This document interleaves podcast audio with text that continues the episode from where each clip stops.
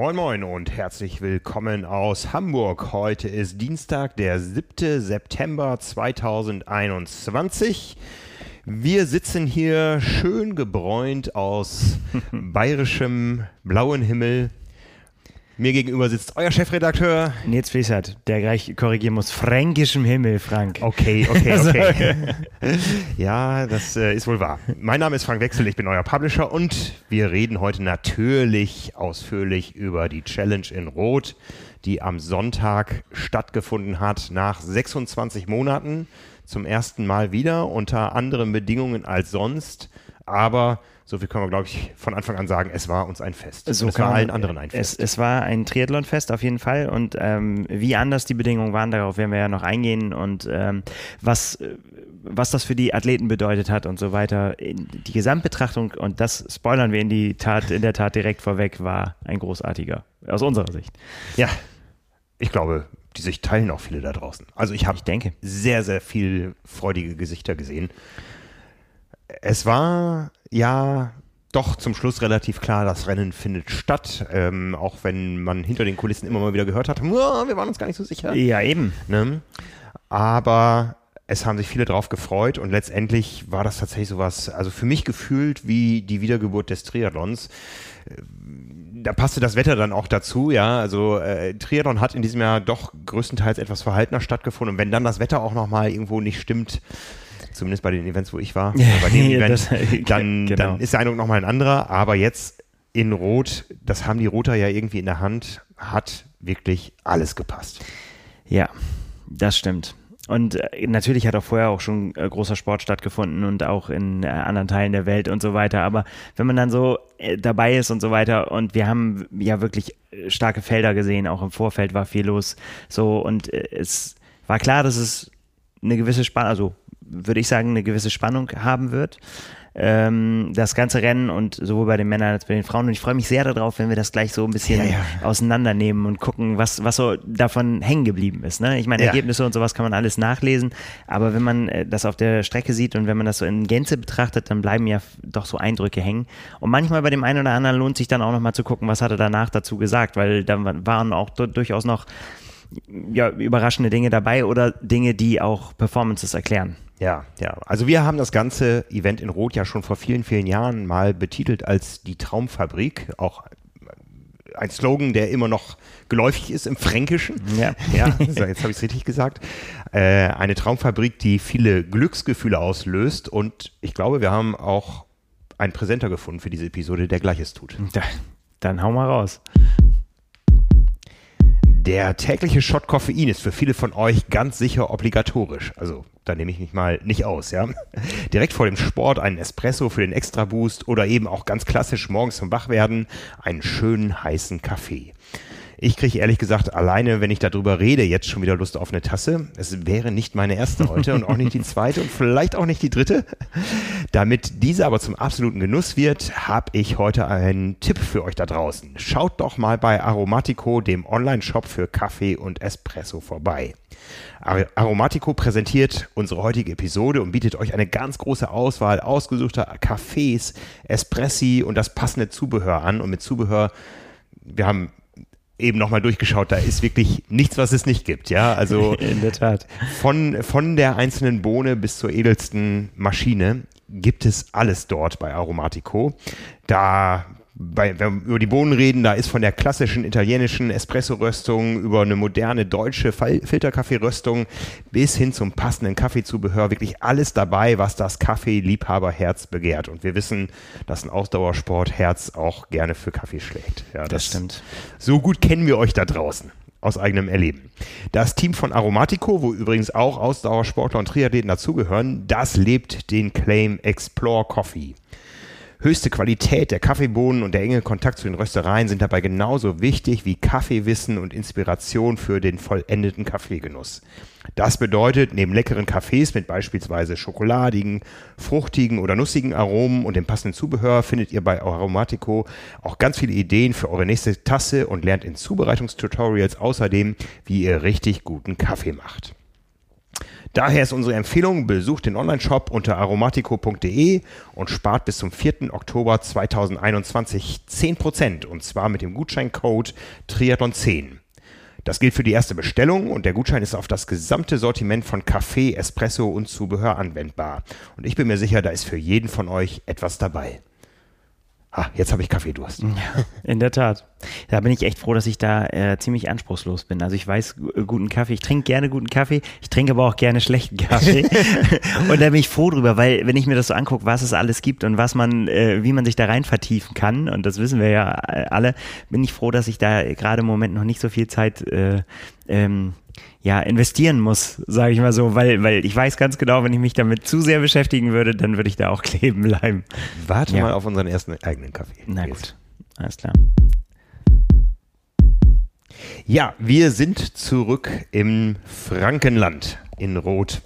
Ich kann das nicht so mit, mit, so einem rollenden R. Kannst du das? Mit dem Franken, ja klar, die, die, die Franken. Ja. Frank, dass du das nicht kannst. ja, ja, ja, obwohl ich da ja nun inzwischen fast heimisch bin. Ich war vor 25 Jahren tatsächlich das erste Mal da.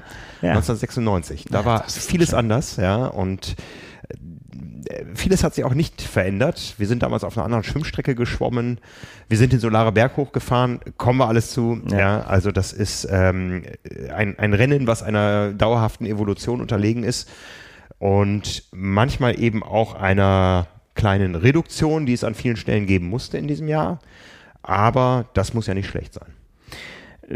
Äh, äh, ja. Nee, also äh, äh natürlich wäre es besser gewesen, mhm. man äh, bekommt das komplette volle Paket, aber ich glaube so, ähm, und in den Einzelheiten werden wir das ja gleich besprechen, mhm. ist, die, die, sind die Einbußen wirklich zu verschmerzen gewesen, weil es einfach so viel Schönes anderes gab. Ja, wenn man, wenn man mal dran denkt, wie kann das wieder werden?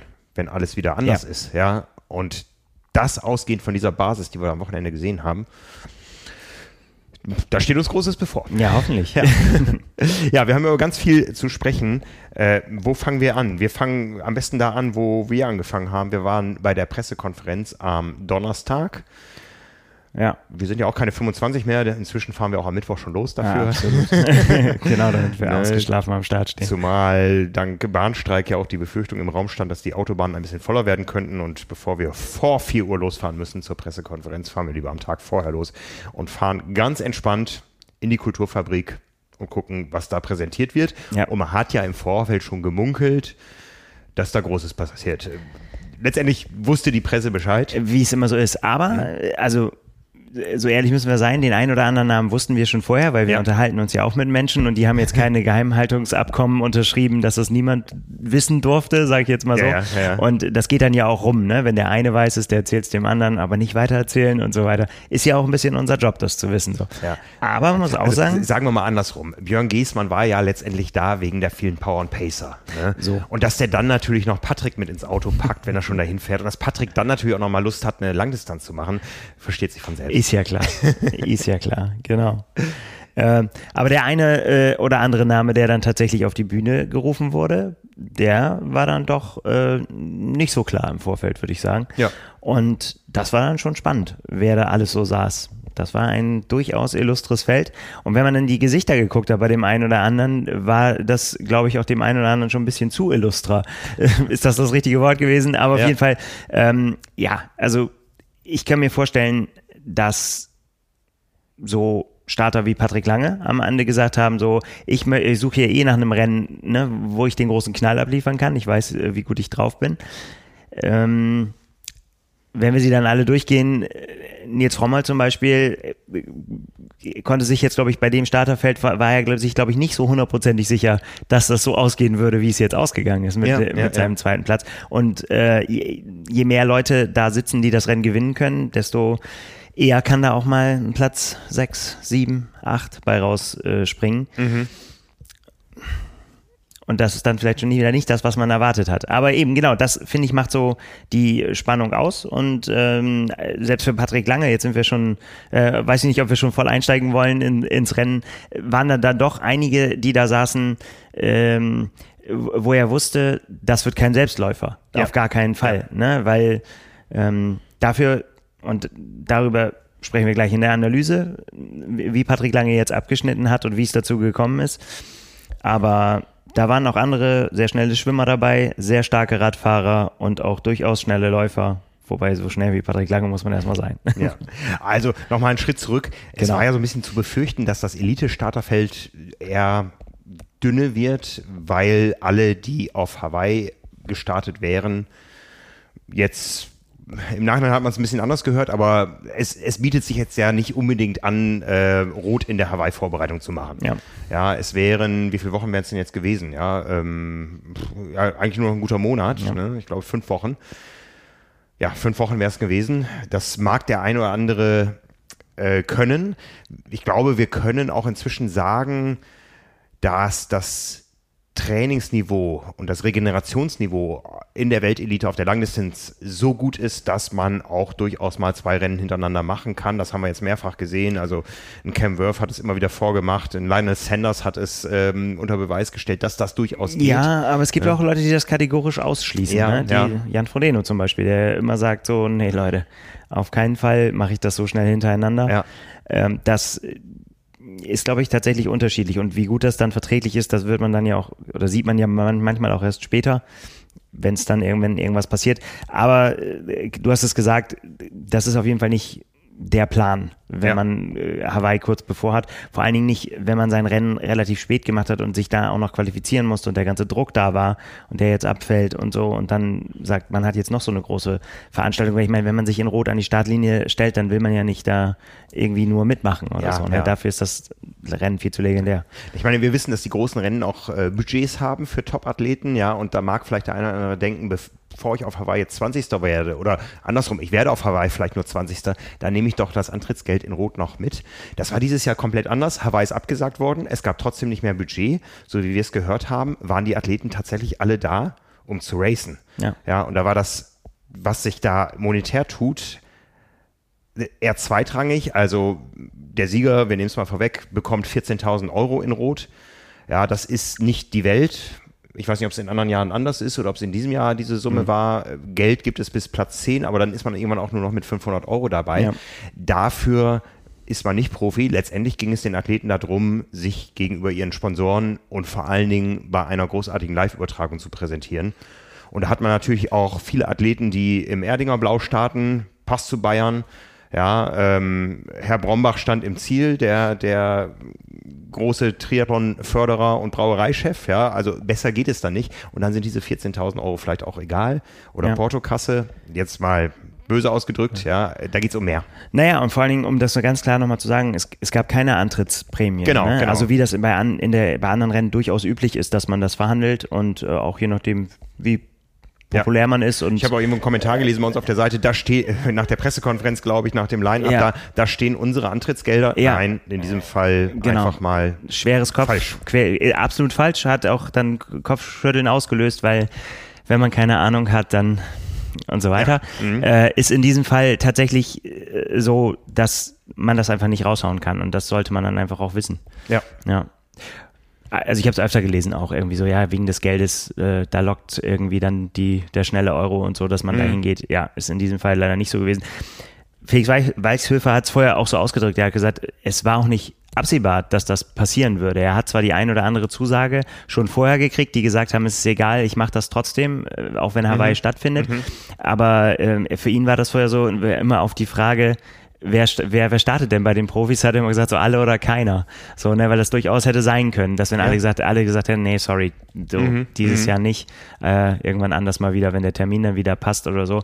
Und äh, jetzt war es dann tatsächlich so, dass es ja, dem alle sehr viel näher kam. Natürlich hast du das nie, aber da waren schon Granaten dabei. Ja, also Ausgangslage, viele Athleten in Topform, Hawaii abgesagt und eine Woche vorher der Collins Cup, wo man ja auch bequem jetzt mit dem Auto hätte, oder das haben ja auch viele gemacht, äh, anreisen können von, von der Slowakei nach Franken.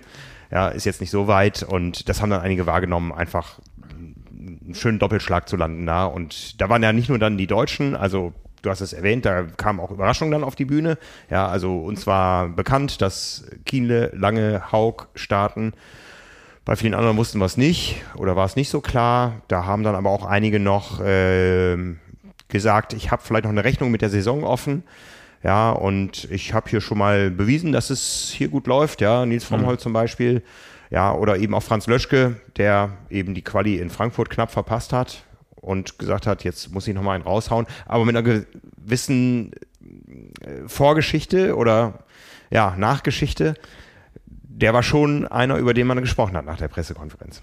Ja, absolut. Also er hat halt auf die auf die Frage, warum er startet, was ihn bewogen hat, jetzt äh, nach Frankfurt so schnell nochmal wieder an den Start zu gehen, gesagt, so ja, ähm, da müsste er kurz mal ein bisschen ausholen und äh, ein bisschen tiefer graben. Da habe ich schon gesagt, so, hm, so ein, also was kommt mhm, jetzt? Mhm. Und äh, war dann einigermaßen schockiert, als er eben gesagt hat, äh, dass es wahrscheinlich, so wie es aussieht, sein letztes großes Rennen als Profi ist, weil er aus finanziellen Gründen sich dazu ja, genötigt sieht, den Sport an den Nagel zu hängen als Beruf, mhm. weil er einfach in den letzten Jahren nicht genug verdient hat, um da ein vernünftiges Leben äh, gestalten zu können und dass ihn das auch Motivation kostet. Ja. Und äh, nicht zu wissen, wofür mache ich das eigentlich. Dann gingen natürlich die Kommentare los und viele haben auch gesagt, ja, wenn man das nicht weiß, wofür man das macht, dann, äh, dann kann man das, dann kann das auch nichts werden. Ähm, ich bin extrem froh, dass ich das, dass, dass man sowas wie, also ich kann mir vorstellen, dass sowas wie, ähm, wenn, wenn man eben Sport für den Lebensunterhalt wirklich betreiben muss, weil es das ist, für was man sich gerade entschieden hat und äh, einen das umtreibt, dass es einfach nicht reicht mhm. und man quasi immer nur drauflegt und immer Minus macht und dann Vater geworden ist und äh, Verantwortung für eine Familie hat, äh, dass das schädlich ist, dass man sich voll dem widmen kann. Ja. Also wie könnte man das ausblenden? Würde ja. ich jetzt sagen. Jetzt sagen vielleicht andere Profi-Triathleten, ja, ist bei uns auch so, wir können das auch ausblenden oder müssen es ausblenden. Ja, selbstgewähltes Schicksal, könnte man alles sagen. Mich hat es trotzdem berührt. Und dazu Absolut. sagen, wenn mhm. jemand da so die Hosen runterlässt und sagt, ey, bin, das Geld reicht einfach nicht. Ja, ja. So. Und äh, das sagt ja dann auch nicht irgendwer. Ähm, der hat jetzt sicherlich keine gute, keine überragende Saison gehabt. Ähm, aber dass Franz Löschke in der Schlagdistanz ist immer ganz nach oben, mhm. das ist ja einfach so. Er hat dann in einem Halbsatz noch hinzugefügt, dass er auf jeden Fall noch einmal als Profi also er hat sich selbst die Deadline gegeben, 31.12., ja. dann endet seine Profikarriere, wenn nicht noch was Außergewöhnliches passiert. Aber er wollte auf jeden Fall noch einmal als Profi in Rot starten. Ja. Das zeigt auch den Stellenwert, den dieses Rennen hat.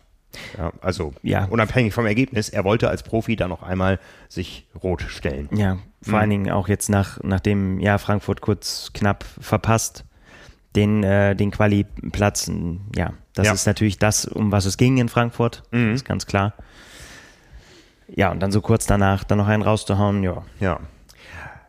Aber wenn wir mal übers Podium schauen, für mich war der selbstbewussteste wirklich, und das war nicht immer so, Patrick Lange. Der wusste, ich bin in Form und ich will das hier gewinnen. Und auch bei uns im Interview hat er gesagt, ich bin der Favorit. Oder ja. wenn ihr mir die Favoritenrolle zuschiebt, dann lebe ich damit gut und gerne. Ja, ja, ja genau. Ja, ist tatsächlich so. Äh, ich glaube, er wusste, was er kann. Mhm. Er wusste, wie gut er sich vorbereitet hat. Für uns war es jetzt letztendlich auch keine Überraschung, nachdem wir ja gesehen haben, wie er in Tulsa dominiert hat. Äh, viele waren irritiert und haben gesagt, irgendwie so, ja, aber was war denn jetzt mit dem Collins Cup? Ja, was war mit dem Collins Cup? verfahren oder falsch geleitet und damit mhm. war das Ding halt auch durch im Wissen, dass es äh, nach Rot geht, ja, äh, wenige ja. Tage danach. Das interpretiere ich jetzt einfach mal so. Ja, äh, glaub, aber ich glaube, äh, das ist ja klar, dass wenn du, äh, ja, dass du dann da nicht mehr voll durchziehen kannst, beziehungsweise einfach den Rückstand nicht mehr aufholen kannst. Wie soll, wie soll, wie hätte er das aufholen sollen? Mhm. Die Minuten, die er sich da eingefangen hat auf so einer kurzen Strecke. Da so schnell fliegt nicht mal Patrick Lange über die Laufstrecke, glaube ich. Ja. ja. Also schauen wir mal insgesamt drauf. Wir haben aus deutscher Sicht Patrick Lange gegen Sebastian Kienle, über den wir sicher noch reden werden. Wir haben Franz Löschke, der richtig gute Rennen gezeigt hat in der Vergangenheit. Wir haben Andreas Dreiz, der das Rennen gewonnen hat, Nils Frommholt, der das Rennen gewonnen ja. hat. Und das sind nur die Deutschen. Da kamen ja dann noch internationale Athleten dazu, die aber am Ende keine Rolle gespielt haben, aus ganz verschiedenen Gründen. Und dann hatte man Herausforderer wie einen Ruben Zepunke, der da seine erste Langdistanz gemacht hat, ja, von dem man eben weiß, ja. dass er da auch auf dem Rad als ehemaliger Radprofi ordentlich Power machen kann, der gut schwimmen kann. Und äh, ja, so wurde das äh, von vornherein äh, ein Rennen mit vielen Möglichkeiten, die hätten passieren können, mit vielen Szenarien. ja, wo natürlich dann einer, der sagt, ich möchte zum dritten Mal Weltmeister werden auf Hawaii, ähm, auch mit umgehen muss und dem hat er sich gestellt. Also die Einstellung fand ich großartig. Ja, auf jeden Fall. Und ich glaube, dass das, das auch was, was ich ihn ja im Vorfeld gefragt habe, ist es tatsächlich, äh, der Eindruck täuscht halt eben nicht, den man auf Instagram und so weiter hat, dass er wahnsinnig an seiner Radperformance gearbeitet hat. Mhm. Denn das war letztendlich das kleine Puzzlestück, was ihm noch gefehlt hat. Ne? Er ist zwar auch in der Vergangenheit schon zum Teil gut Rad mitgefahren, aber das hat ihn dann quasi seiner besten Waffe beraubt, dann den Lauf noch hinten drauf setzen zu können. Das hat ja. ihn einfach zu viel gekostet oder ist auch eben manchmal auch schief gegangen, mhm. komplett. Mhm. Ähm, und jetzt zu wissen, diese Radstärke zu haben, ähm, eben auf ein solides oder gutes Schwimmen in diesem, ne? also da, zu wissen, ich bin beim Schwimmen vorne mit dabei, mhm. ich kann vielleicht das Radfahren nicht ganz vorne, je nachdem, kommt an. In Tulsa ist er mit wirklich sehr, sehr starken Radfahrern vorne gewesen und hat sich auch immer wieder an der Spitze gezeigt und so weiter, ne? Und ist da einfach vorne dran geblieben. Aber selbst wenn jetzt so eine, sag mal, Radgranate wie Rumze Punke, wenn der jetzt vorne weggeht, weiß ich, dass der nicht 10, 12, 15 Minuten wegkommt, sage ich jetzt mal, ne? so dass, dass einfach das dann illusorisch wird, dass du den überholst, mhm. sondern dass er einfach richtig äh, dabei sein kann vorne. Das wusste er ja auch. So, mhm. ne? Mhm. Und dann wusste er aber auch, dass er immer noch sehr, sehr, sehr schnell laufen kann. Ja. Nennen wir gerade noch ein paar internationale Namen. Äh, Braden Curry kann man zum Favoritenkreis äh, zählen. Peter Hemrick ja. kann man zum Favoritenkreis zählen. Äh, Nick Castellane ähm, ja, ist ein bisschen ruhiger geworden um ihn, finde ich so, aber auch ja. einer, wo man mit allem rechnen kann. Ja, also es war ein tolles Starterfeld. Wenn wir gleich über das Rennen reden, da muss ich sagen, ich bin da so ein bisschen raus. Ich habe wenig mitbekommen, ja, aus äh, diversen Gründen, äh, über die wir auch noch sprechen. Ja, ich war in anderer Mission unterwegs. Aber reden wir nochmal über die Pressekonferenz. Die Frauen, natürlich der große Star Anne Haug, die hat sogar gesagt, ich starte in Rot, das hat sie schon gesagt, bevor Hawaii abgesagt wurde. Es ist ihr Heimatrennen. Ja, Anne Haug ist jetzt auch nicht mehr die Juniorin. Ja, sie hat auch nicht mehr so viele Jahre und es passt jetzt irgendwie für sie, dass sie sagte, ich starte dieses Jahr in Rot. Und dann werde ich auf Hawaii Weltmeisterin. Also sie wollte tatsächlich den Doppelschlag da wagen. Und Weil sie das so, glaube ich, nie gesagt hätte. Nein. naja gut, äh, wenn man als Titelverteidigerin nach Hawaii fährt und ähm, wenn man, das wussten wir ja da noch nicht, wenn man sieht, wie sie da performt hat, dann ist das schon ja, dann kann das nur das Ziel sein eigentlich. Ja, aber du kennst auch Anne Hauke jetzt auch schon ja, viele, Jahre. Viele, viele Jahre. Genau, ja. und man weiß auch, dass sie auch, dass diese Einschätzung habe ich einfach auch ehrlich das sagt, was sie denkt, wenn mhm. sie mit uns spricht. Und sie hat ja im Vorfeld gesagt, ich weiß überhaupt nicht, wie ich mich fühlen soll. Ja, 2019 ist schon so lange her, das Rennen. Ich fühle mich hier als wenn ich Rookie bin auf der. Ich weiß gar nicht mehr, wie ich Triathlon mache. Ne? Ja, wie, wie geht das, ne? das, das und, ja. und, Langdistanz überhaupt. Wie geht das, so, so lang da unterwegs zu sein? Und ja, wir stehen dann und gucken ein bisschen irritiert, weil wir ja, ja wissen, ne, mit was für einer, ja, mit was für einem Leistungsvermögen sie da anreist. Aber sie wusste das offensichtlich nicht. Also da mhm. gibt's dann tatsächlich auch diese, ja, den, den kuriosen äh, Eintrag von Dan Lorang, von ihrem Trainer, der, jetzt greife ich dem Ergebnis natürlich vor, aber das wissen wir ja, dass sie gewonnen hat, ähm, geschrieben hat, wenn deine Athletin dich zwei Tage vor dem Rennen anruft, ich sage mir jetzt mal übertragen, ich habe es jetzt nicht als Zitat, äh, und, und sagt, sie weiß nicht mehr, wie das geht und äh, ihr Lauf funktioniert nicht und äh, ja, einfach nur noch völlig aufgelöst ist und nicht mehr weiß, wie Triathlon geht auf einmal. Und wenn das dann das Ergebnis ist, so, dann passt das schon irgendwie. Ja. Also ja, also Wahnsinn. Das zeigt ja, ich meine, dass sie, dass sie ihr, ihr zu ihrem Coach sagt, ich, ich kriege das nicht hin mhm. und dann so ein Rennen abliefert. Aber mhm. gut, ich meine, und das hat man halt auch schon im Vorfeld schon gesehen in der, in der Pressekonferenz, hat sie einfach gesagt, so, ja, ich weiß nicht, was ich denken soll, keine Ahnung. Aber für uns war irgendwo klar, bei den Männern, da gibt es verschiedene Szenarien. Irgendwie war mir klar, bei den Frauen, da gibt es nur eine ganz große Favoritin. Ja, das ja. ist auch so. Das kann man, äh, kann man auch sagen. Dann gab es natürlich noch den einen oder anderen Namen, wo man wo man jetzt das Podium zu tippen, hätte ich äh, mir schwer getan. Mhm, so, ne? Mhm. Da hätte ich, hätte ich nicht gewusst unbedingt jetzt so, ja, wer ist jetzt wie drauf, waren auch, haben auch alle, sind mit unterschiedlichen Vorgeschichten jetzt da angereist und mh, mm, ja, äh, eher schwierig. Da hätte ich jetzt nicht gewusst, wer ist jetzt besser als, als die andere. Also von daher würde ich schon ganz klar sagen, war Anna Haug natürlich Favoritin. Aber ja.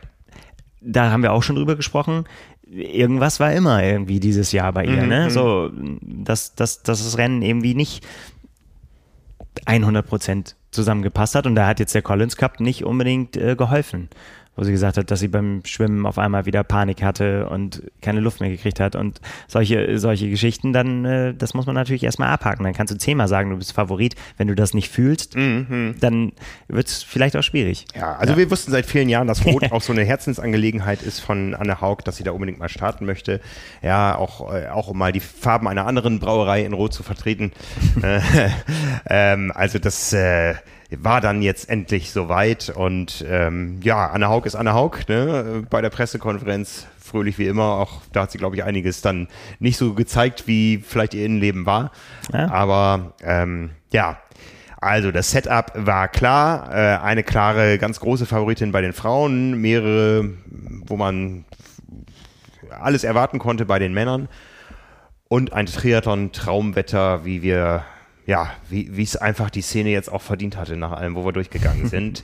ähm, wir sind ja schon am Freitagmorgen dann zum Kanal gefahren im Nebel zum Probeschwimmen und es war einfach traumhaft. Der Himmel blau, als sich die Nebelschwaden gelöst hatten und die Vorhersage fürs Wochenende war ganz genauso. Und das kann man, glaube ich, auch vorhersagen. Die Bedingungen waren einfach mal perfekt. Die Temperatur hat gestimmt. Gut, vielleicht hätte jemand gerne noch zwei Grad mehr im Wasser gehabt, aber ähm, der Himmel war blau, die Sonne hat geschienen, die Temperaturen haben gestimmt. Es war eigentlich kein großer Wind da, vielleicht gab es nee. mal eine kleine Thermik oder so, aber ja. äh, die Bedingungen waren perfekt für ein schnelles Rennen und das können wir auch vorwegnehmen. Das Rennen war auch deswegen schnell, weil es eine Umstellung der Radstrecke gab, die nichts mit Corona zu tun hatte. Also nicht, nicht 100 Prozent, aber auch, sagen auch, wir mal so. Auch, ja. ja. Also der Solarer Berg war definitiv nicht fahrbar. Ich bin ja mit dem Mountainbike unterwegs gewesen und bin durch eine lange, lange Baustelle gefahren. Das ist der Hügel, den es jetzt nicht mehr gibt. Den gibt es nicht, nicht nur dieses Jahr nicht, sondern der wird auch in den nächsten Jahren nicht so schlimm sein, weil der wird einfach abgetragen. Man baut vor Hilpoltstein mit viel Erdbewegung. Also ich habe ja die Vermutung, das Ganze dient nur dem Zweck, ähm, jetzt schon die Tribünen aufzuschütten für die Challenge Rot 2022. so sieht, sieht, es nämlich aus. Also okay. jeder kennt den, den letzten Hügel, bevor man nach Hilbertstein reinfährt, um dann nach rechts in den Solarer Berg abzubiegen. Ähm, da stehen dann irgendwo so, ah, jetzt bin ich des Fränkischen doch nicht so mächtig, so ähm, ich hätte jetzt fast gesagt, so Teufel, die da irgendwie rumschnalzen yeah. mit irgendwelchen Peitschen oder so und da ist äh, richtig Alarm, da wird äh, Hard Rock gespielt, da sind viele Zuschauer. Da war definitiv zwei Kilometer lang Sand, wo sonst Straße war und das wird im nächsten Jahr besser. Das heißt, es gab diese Zufahrt zum Solarer Berg nicht, darum ist die Strecke anders geführt worden. Solarer Berg wäre eh heikel gewesen. Man hat eben versucht, äh, unkontrollierte Stimmungsnester zu erzeugen äh, oder zu vermeiden, weil man einfach da der Pandemie Rechnung tragen wollte. Auch in Rot im Zielbereich war alles nur mit besonderen Zugängen. Startbereich reden wir gleich noch drüber. Aber so hat es sich ergeben, dass die Strecke kürzer wurde weil dieser Schlenker durch Hilperstein der erste ausgefallen ist. Man hat immer über 170 Kilometer gesprochen, am Ende waren es 166. Auch die Laufstrecke war 800 Meter kürzer, das war sie immer schon, aber die Radstrecke eben jetzt deutlich kürzer, sodass die Zeiten letztendlich Schall und Rauch sind. Ja, ja, so weit würde ich nicht gehen. Also sie sind natürlich nicht vergleichbar, was sie aber eigentlich nie sind, weil man immer ja. unterschiedliche Renndynamiken, man hat immer unterschiedliche Bedingungen und mhm, auch immer mhm. manchmal auch unterschiedliche Strecken. Ja, also von daher gibt es natürlich immer die ewige Diskussion über Rekorde und so weiter, aber man, es lohnt natürlich trotzdem schon mal drauf zu gucken, vor allen ja. Dingen auf die Einzelzeiten dann, ne? Wenn, ich meine, weil ein Marathon, auch wenn er dann, da hast du gerade gesagt, der war schon immer zu kurz. So, und dann, dann ist es nämlich dann doch vergleichbar, so ein bisschen. Das Selbst wenn es natürlich auch nicht die gleichen Strecken über die Jahre sind. Ne, Jan Frodeno ist bei seiner damaligen Weltbestzeit eine andere Laufstrecke gelaufen als die heute. Ja. Ja, also wir wollen ja nichts vergleichen, aber dennoch sind die Zeiten, die da erzielt wurden, natürlich trotzdem sensationell. Ja, das, das auf jeden Fall, ja. Am Renntag morgens, wir haben die Aufbauten schon vorher gesehen, ähm, war die Stimmung innerhalb des Stadions deutlich gedämpft, äh, äh, äh, genauso positiv, außenrum deutlich gedämpfter, weil einfach versucht wurde, mit so viel Sichtschutz zu arbeiten, dass die Menschen, die Zuschauer sich nicht groß ansammeln konnten. Also man kennt diese seit Jahren grünen Banden rund um die Schwimmstart, Schwimmausstiegs, Wechselzonen, ja. Aufbauten, die waren in diesem Jahr doppelt so hoch gebaut, sodass man einfach nicht gucken konnte. Ja, und ähm, das hat man dann schon so ein bisschen gemerkt. Es gab auch nur einen und nicht fünf Ballons, wie es schon mal früher war. Ähm, aber die Stimmung, äh, also bei mir geht es ja immer los mit der Gänsehaut, wenn dann die Musik so langsam hochgefahren wird. Das ist ja alles eine äh, wunderbare Inszenierung. Also da, äh, ja, da weiß man schon, wie man Gänsehaut erzeugt in Rot. Ja. Kann man nicht anders sagen. Diesmal mit anderen Sprechern im Stadion, äh, die im Triathlon nicht unbekannt sind. Premieren für Alexander Siegmund und Hartwig Töne, die, glaube ich, das auch als Herzensangelegenheit hatten. Ich glaube, das kann man so sagen. Rot ist für jeden Beteiligten in irgendeiner Form immer Herzensangelegenheit. Also ich weiß von Hartwig Töne, der wollte unbedingt mal Rot moderieren und er hat es hervorragend gemacht. Ja, natürlich. Ich meine, klar. Das ist ja ein Selbstläufer. Ja, genau, genau. Ne? Also ich habe es auch gesehen, wie es ihn schon gejuckt hat. Der wird sich sicher irgendwann dafür mal anmelden. Schöne Grüße nach München, Hartwig. Ne? Also dann moderiere ich dich mal ins Ziel, äh, zumindest in unserem Film. Aber ähm, zurück zum Start. Der Start war auch etwas später dieses Mal. Es waren insgesamt ja auch deutlich wenig, weniger Teilnehmer als sonst. Muss auch erstmal hell werden, ne? Ja, es muss auch erstmal hell werden. Ne? Das ist auch der große Unterschied. Also das Daylight-Finish war deutlich schwieriger durch späteren Start, früheren ja. Sonnenuntergang. Aber ähm, das Ganze bei bestem Wetter und so war der Tag dann einfach mal ein perfekter Triathlon-Tag. Ja, Patrick Lange hat es im äh, Nachhinein gesagt, es war ein perfekter Tag für einen perfekten Tag. Das fand ich sehr, sehr schön zusammen. Also auch aus seiner Sicht natürlich, sportlich gesehen. Äh, ja. Ja, und das mit, den, äh, mit, dem, mit dem Zugucken funktioniert natürlich dann immer mit dem, mit dem Wegsperren der Zuschauer, funktioniert natürlich immer nur so leidlich. Äh, die Menschen ja. haben dann äh, irgendwie, hatte schon so ein bisschen Mauer, Niederreiß, äh, der gehabt, dann den einen oder anderen Banner runtergezogen und sich natürlich dann einfach weiter den Kanal runter aufgestellt. Ja.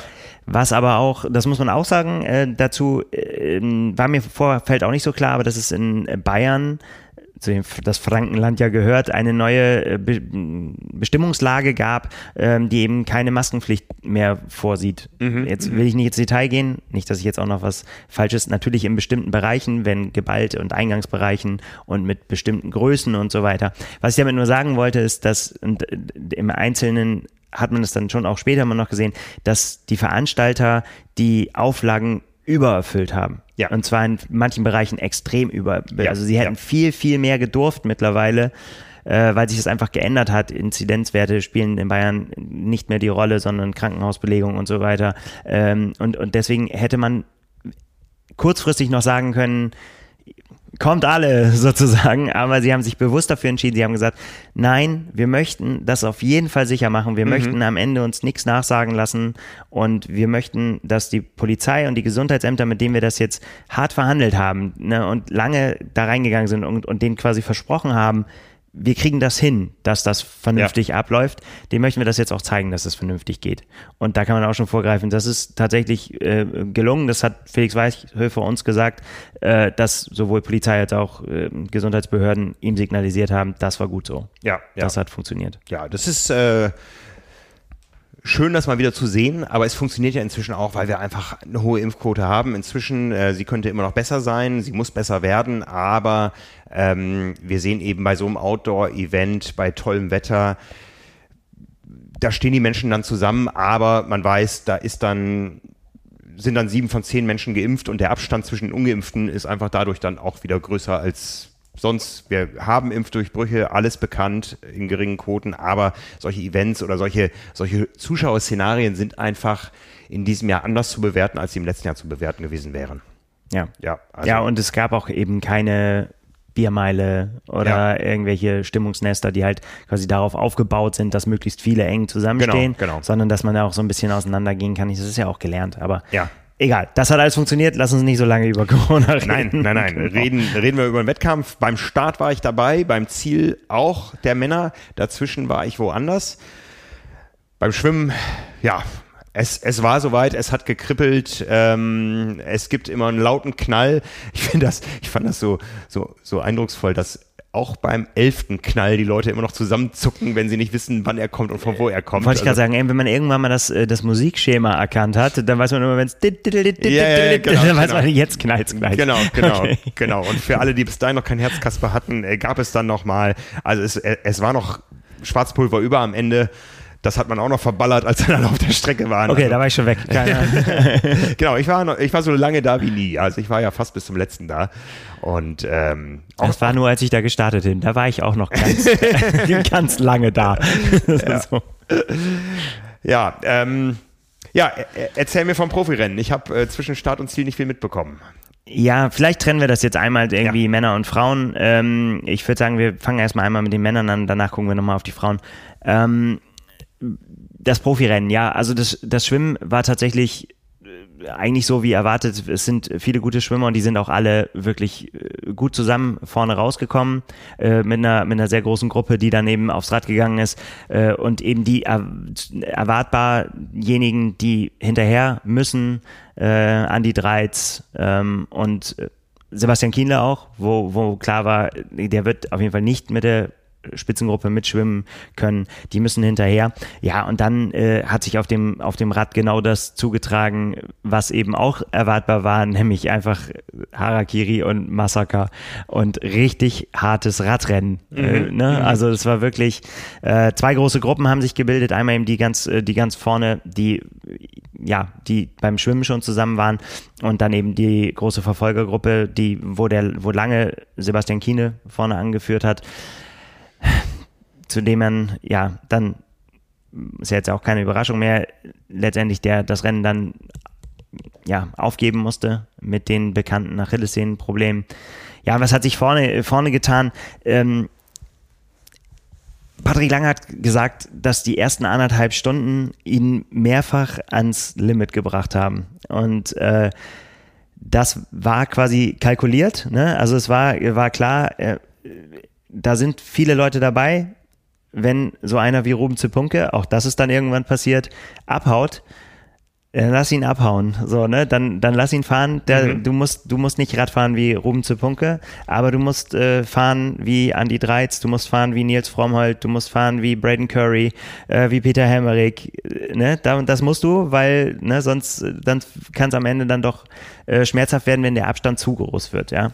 Und äh, das äh, fand ich letztendlich ist es dann ja tatsächlich beim Radfahren so gekommen, wie wir es vorher auch gemutmaßt haben und wir es auch versucht haben, aus ihm rauszukitzeln und immer äh, wieder gesagt haben, was ist jetzt quasi mit deinem Radfahren? Bist du jetzt quasi genauso gut wie, äh, wie alle anderen? Und das hat er dann halt eben gezeigt, dass er eben auch wenn er so eine Gruppe vielleicht nicht anführen kann über die ganze Zeit und auch nicht äh, der, derjenige ist, der dann aus so einer Gruppe rausfährt, aber er ist zumindest einer, der nicht abgehängt wird ne? mhm. äh, und der eben sich an dieser, ja, in dieser Gruppe gut beteiligen kann.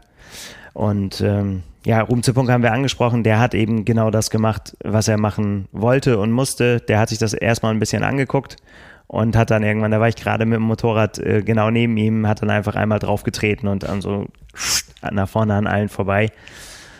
Ja, und. War der als Radprofi ein guter Zeitfahrer? Das ist eine gute Frage. Aber Rad, wenn du Radprofi bist, ist immer noch mal irgendwie noch mal irgendwie was anderes. Ne? Mhm. Also mhm. ja, ähm, es ist auf jeden Fall so, dass ja der das mittlerweile ja auch in allen Disziplinen. Er ist ja auch unfassbar gut geworden im, im, im Schwimmen. Ne? Also, dass, mhm. dass er jetzt mit, der, mit dafür, dass er das ja in Anführungsstrichen noch gar nicht so lange macht, ne? ist er natürlich da jetzt mit so einer Spitzengruppe, mit so guten Schwimmern rauszukommen. Das ist für sein Arsenal, was er dann zur Verfügung hat in so einem Rennen, natürlich ein Geschenk letztendlich, was er sich erarbeitet hat in dem Sinne, äh, dass, dass er eben äh, weiß, ich muss nicht auffahren hinten und meine Radstärke erstmal schon mal verpulvern dafür, dass ich die wieder einhole, sondern ich kann gleich von Anfang an das Rennen bestimmen und kann halt versuchen, einen großen Abstand dazwischen zu legen, damit es dann am Ende beim Laufen reicht. Ja gut, und letztendlich war es für ihn ja eine totale Wundertüte. Ne? Erste Langdistanz, da weiß man nie, wie verkrafte ich das, ja. wie habe ich meine, meine Verpflegung im Griff und so weiter, äh, Energiemanagement, das sind ja die Fragen, die es erstmal zu beantworten gilt. Und da ist Theorie und Praxis nicht immer äh, deckungsgleich. Ja, also von daher gab es ein äh, richtig gutes, äh, richtig gutes Radfahren und ähm, als es dann auf die Laufstrecke ging, ja, war Ruben zu Punkte vorne und dann kamen aber auch schon äh, Nils Frommold und Patrick Lange wirklich im Parallelflug quasi dann mm. in die in die Wechselzone. Mm. Ja, Patrick Lange dann noch mit einem kleinen kleinen Stolperer Missgeschick ist er über sein Rad gefallen. Habe ich schon gedacht, oh, Gott, oh Gott, oh Gott, hoffentlich hat er sich nichts. Ja. Nee, aber äh, ging dann weiter. Interessanterweise waren alle irgendwie leicht verpeilt und sind an ihren Wechselbeuteln vorbeigelaufen. Das ist, zeigt sich wohl auch, dass so Langdistanz lange nicht mehr irgendwie auf dem Schirm war. Alle sind vorbei und immer aus dem Zelt, die Beutel, nimm die Beutel. Dann nochmal zurück oder Helfer sind hinterher gesprintet und haben ihn die noch in die Hand gedrückt, damit sie dann auch äh, komplett equipped auf die Radste äh, auf die Laufstrecke gehen konnten. Äh, ja, war interessant zu sehen. Das ist ja. fast allen so gegangen. Ja, ja, ja. Ich weiß die Wattwerte von äh, Patrick Lange und die waren amtlich. Also da wurde wirklich, wie du gesagt hast, hart Rad gefahren. Ich weiß nicht, wie öffentlich die sind, aber ähm, ich habe da einen Einblick hören dürfen und das ist schon. Ja, das Training ist ja nur das eine, aber äh, äh Patrick Lang ist natürlich auch perfekt ausgestattet, was Aerodynamik und so weiter ja. mittlerweile angeht. Hat jetzt auch noch ein neues Rad bekommen, ein neues Cockpit und so weiter. Es geht immer ständig weiter. Mhm. Die Marginal Gains werden ausgereizt an allen Ecken und Enden. Äh, schön zu hören, dass sie äh, auch in der in der Profiszene jetzt den äh, Tipps auch weitgehend gefolgt wird, die wir in, äh, in Sachen Kettentuning schon oft verbreitet oh ja, haben. Oh ja, der Kollege oh ja. Baranski schwört auf die gewachsenen Ketten. Ähm, ja, wenn man auf die Ketten guckt der Profis, sieht man sehr viel Wachs mittlerweile. Das ist wohl wahr. Mhm. Ja, ja, also von daher ging es von da an auf die Laufstrecke und dann war es ja äh, ich bin irgendwann daneben gewesen, habe ich gesehen, wie Björn, äh, Patrick, da war, Ruben war noch vorne und Patrick dahinter war schon voll auf der Jagd, hatte schon sich Platz zwei, hatte Nils Frommold schon, schon ein bisschen distanziert und das sieht ja bei Patrick Lange immer, das ist ja, das ist wie ich weiß nicht, so eine Mischung aus Schweben, Fliegen und mhm. als, als wenn er wie so ein, wie so ein, wie so ein Roadrunner so einen rollenden Ball unter sich hatte, der sich einfach so bewegt irgendwie. Das ist einfach eine richtig schöne Laufbewegung und die ist einfach unfassbar schnell. Mhm. Ähm, und Björn hat ihn dann zugerufen, konzentriere dich nur auf dich. Ja, mach einfach dein Rennen und nicht irgendwie jetzt denken, so, wo ist der da vorne, muss ich den noch hin und her und so weiter, sondern einfach nur noch, mach einfach das, was du machen musst und du weißt, das hat er nicht gesagt, aber das ist ja das, was dahinter steckt. Mach einfach dein Ding und dann reicht das. Mhm. Ja. Und mhm. äh, so kam es dann auch. Er hat ihn dann quasi auf dem, auf dem Rückweg von dem ersten Wendepunkt am Kanal dann äh, schon eingehabt und äh, hatte sich abgesetzt und lief dann ja in einer beeindruckenden Performance zum Sieg. Ja. Das war ähm, ganz vorne und dahinter ja, entspann sich dann so ein bisschen das, ähm, was ja, was so der Triathlon-Szene, glaube ich, sehr, sehr gut tut, nämlich dass Nils Frommholt ein Rennen wieder zusammenbekommen hat. Äh, aus den Karten, wie er gesagt hat, die er auf der Hand hat, ne? gut schwimmen, gut Radfahren, gut laufen und von denen er von allen wusste, dass er es kann. Also Nils Frommholt ist keiner, wo man jetzt sagen würde, in irgendeiner Disziplin ähm, ist er der Beste. Mhm. Ja? Das, mhm. das da würden immer einem noch jemand anders einfallen, mhm. aber er ist in allen Disziplinen stark.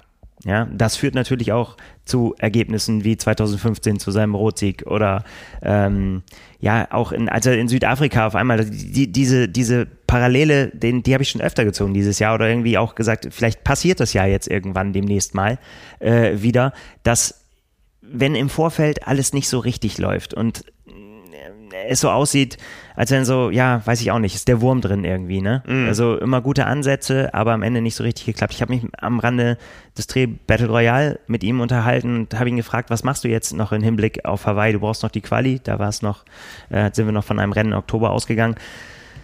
Da hat er selbst gesagt, er weiß es nicht so richtig, was er machen soll, weil er nicht weiß, was jetzt an der Situation anders werden sollte als in den Rennen zuvor, wo es nicht so richtig geklappt hat. Mhm.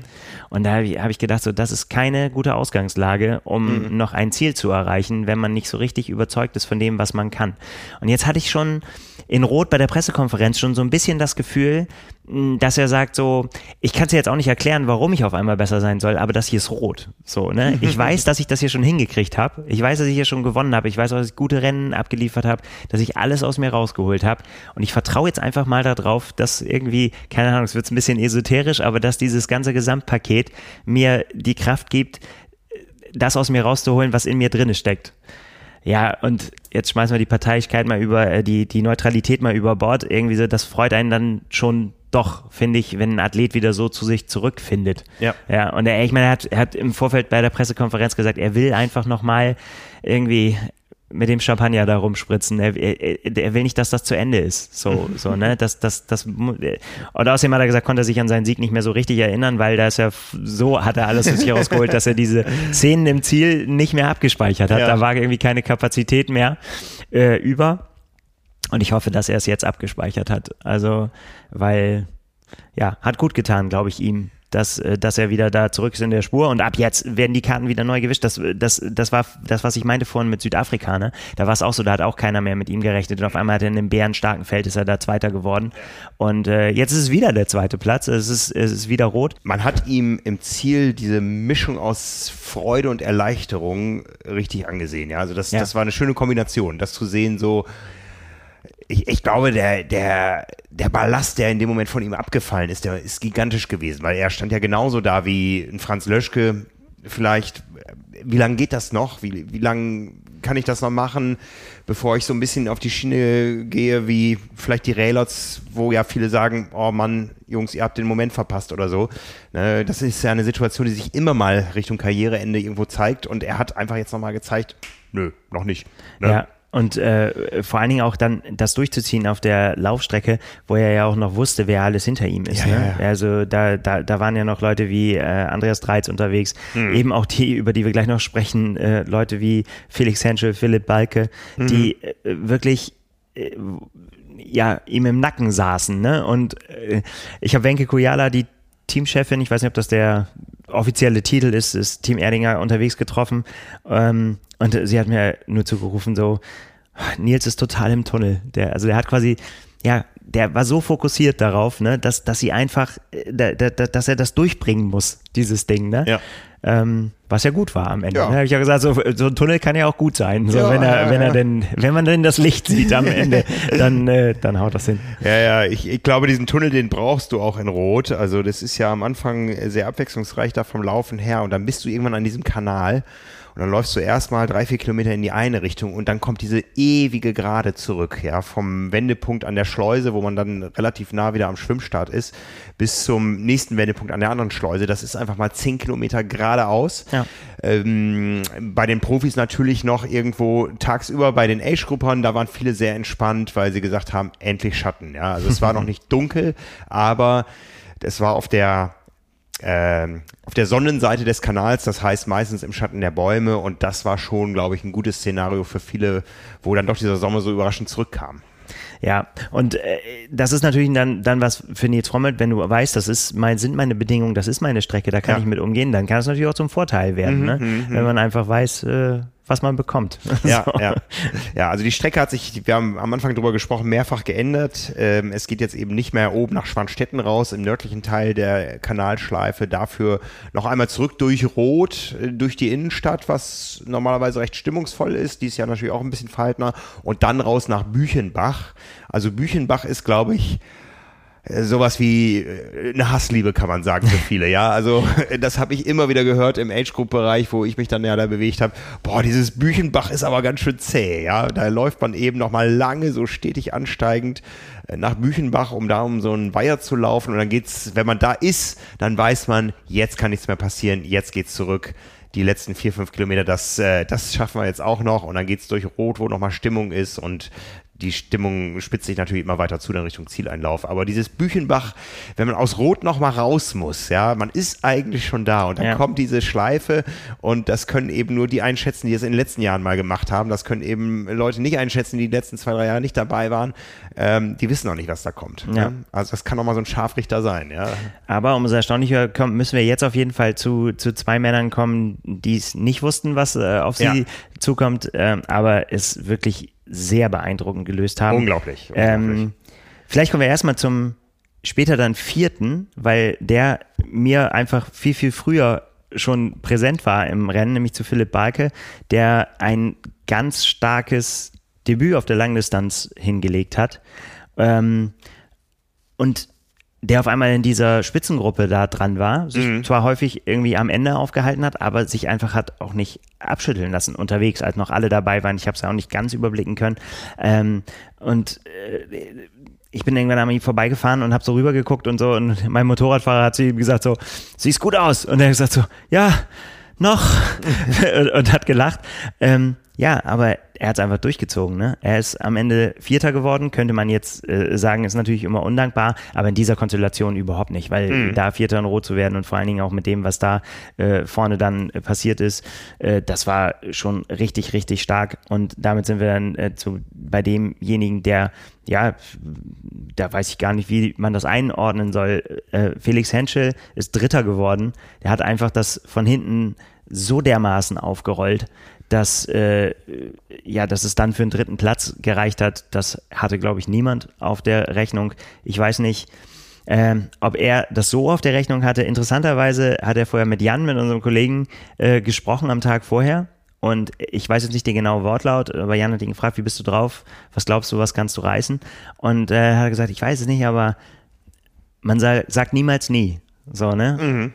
Wir schauen mal, für was das gut ist. Und äh, ja, bei ihm ist es so, dass er tatsächlich in Rapperswil das, das erste Mal ähm, mit seinem dritten Platz überhaupt auf einem Profi-Podium gestanden hat und jetzt Dritter bei der Challenge Rot wird. Mhm. Und äh, das muss man, da muss man mal aufs Detail gucken, ähm, mit zwei Stunden 35, 40 einen Marathon hingelegt hat. Ja, ja. Das der, äh, ja, das ist, wir haben schon gesagt, Laufstrecken sind schwer vergleichbar. Ja, ähm, was wir also Strava-Daten gesehen haben, waren es irgendwie 41,4, 41,5 Kilometer.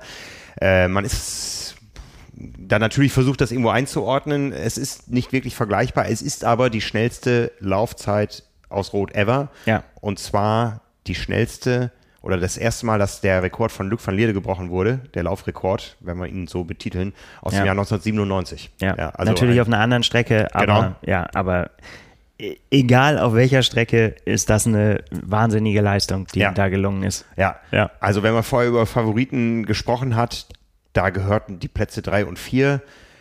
Das waren für mich so vielleicht Top Ten Kandidaten, aber nicht für die Plätze drei und vier bei dem Starterfeld, über das wir gesprochen haben. Ja.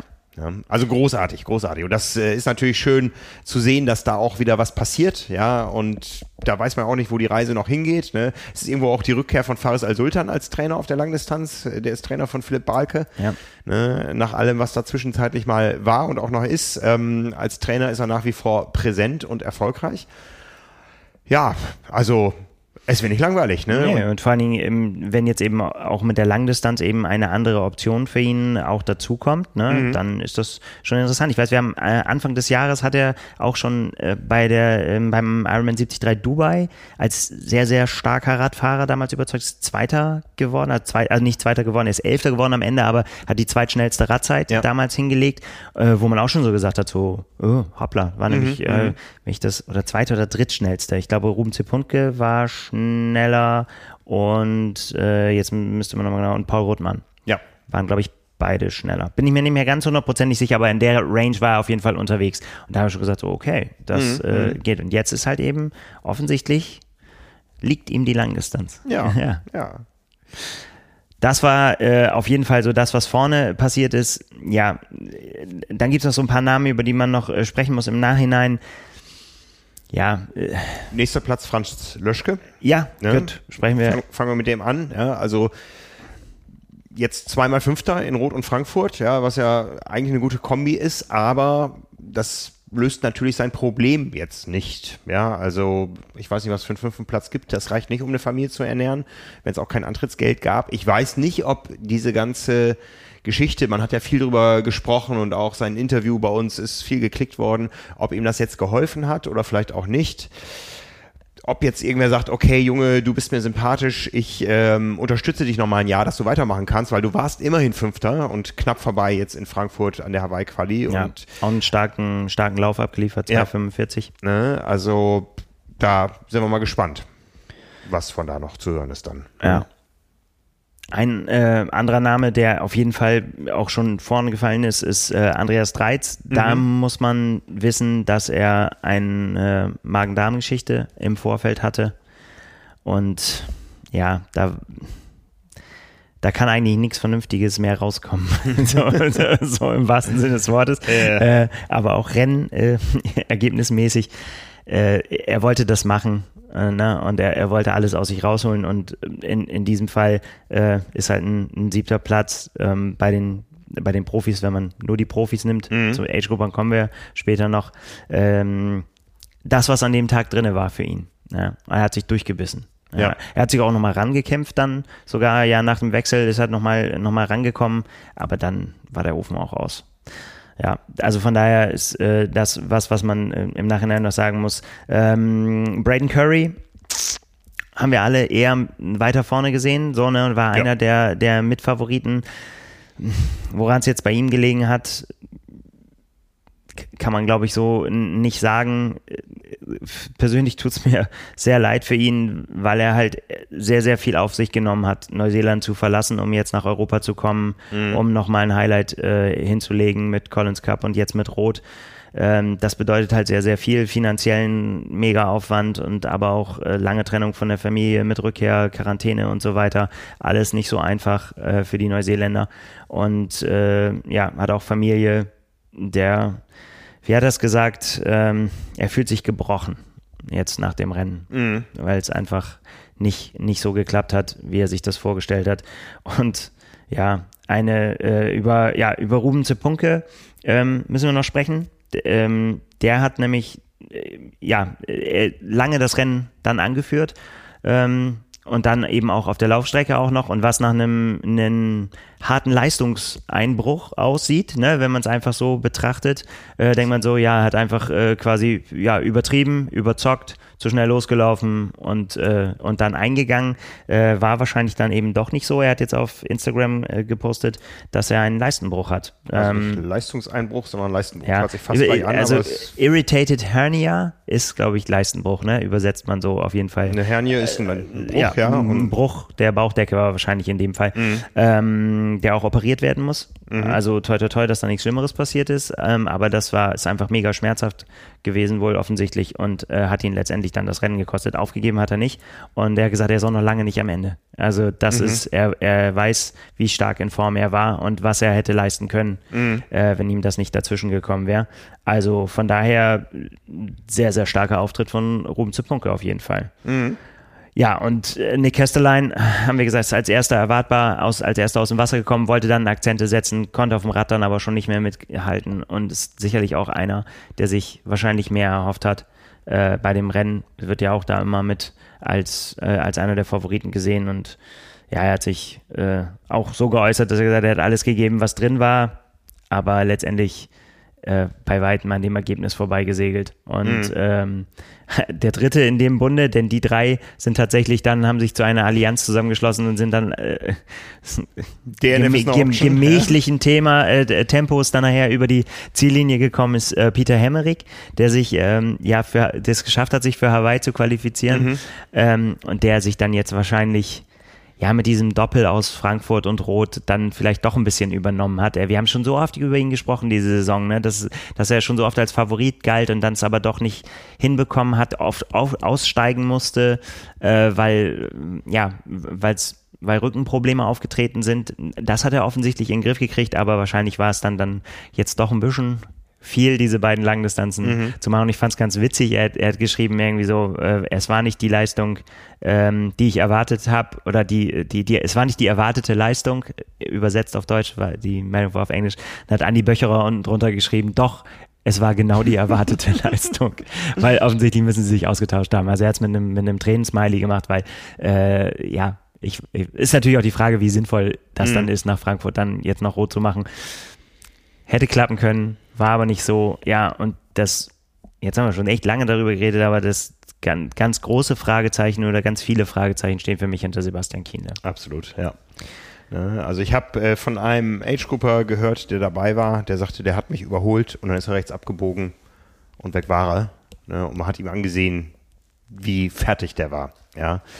Ich habe ja, du erinnerst dich, nach der Pressekonferenz äh, gesagt, ich sehe Sebastian Kienle noch nicht im Ziel. Ich hatte einen ganz komischen Eindruck von ihm bei der Pressekonferenz. Ähm, nicht als er das Mikro vor der Nase hatte, sondern als er sich da hingesetzt hat, ich habe dir, ich habe zu dir gesagt, ich glaube, der fiebert oder der brütet was aus oder so, der ist, das ist nicht Sebastian Kienle. Ja, der, der sieht irgendwie nicht gesund aus. Also am nächsten Morgen, also er ist dann auch gegangen nach der Pressekonferenz sofort. Wir haben kein mhm. Interview mit ihm führen können. Am nächsten Morgen beim Schwimmtraining haben wir ihn getroffen. Super gelöst, super entspannt. Ja. Also ganz locker. Da war dieser Eindruck, den ich am Vortag hatte, verflogen. Aber wir wissen im Nachhinein auch, ähm, äh, es fehlten ihm ein paar Leute, ja, sein, sein, sein komplettes Betreuerteam war nicht da und er hat natürlich auch eine große Veränderung in seinem Leben, der ist ja Papa geworden. Ja. Und ist auch mit einem Dämpfer ja schon aus äh, Chamorin angereist, wo er gesagt hat, wenn ich hier von Lionel Sanders geschlagen werde, der eine Woche vorher eine Langdistanz gemacht hat, dann gehe ich in Rente. Er ist von Lionel Sanders geschlagen worden und war schon da so ein bisschen ratlos, was ist eigentlich los? Und ja, jetzt so nach dieser Rot-Geschichte mit Ausstieg, ich weiß gar nicht, bei welchem Kilometer es war.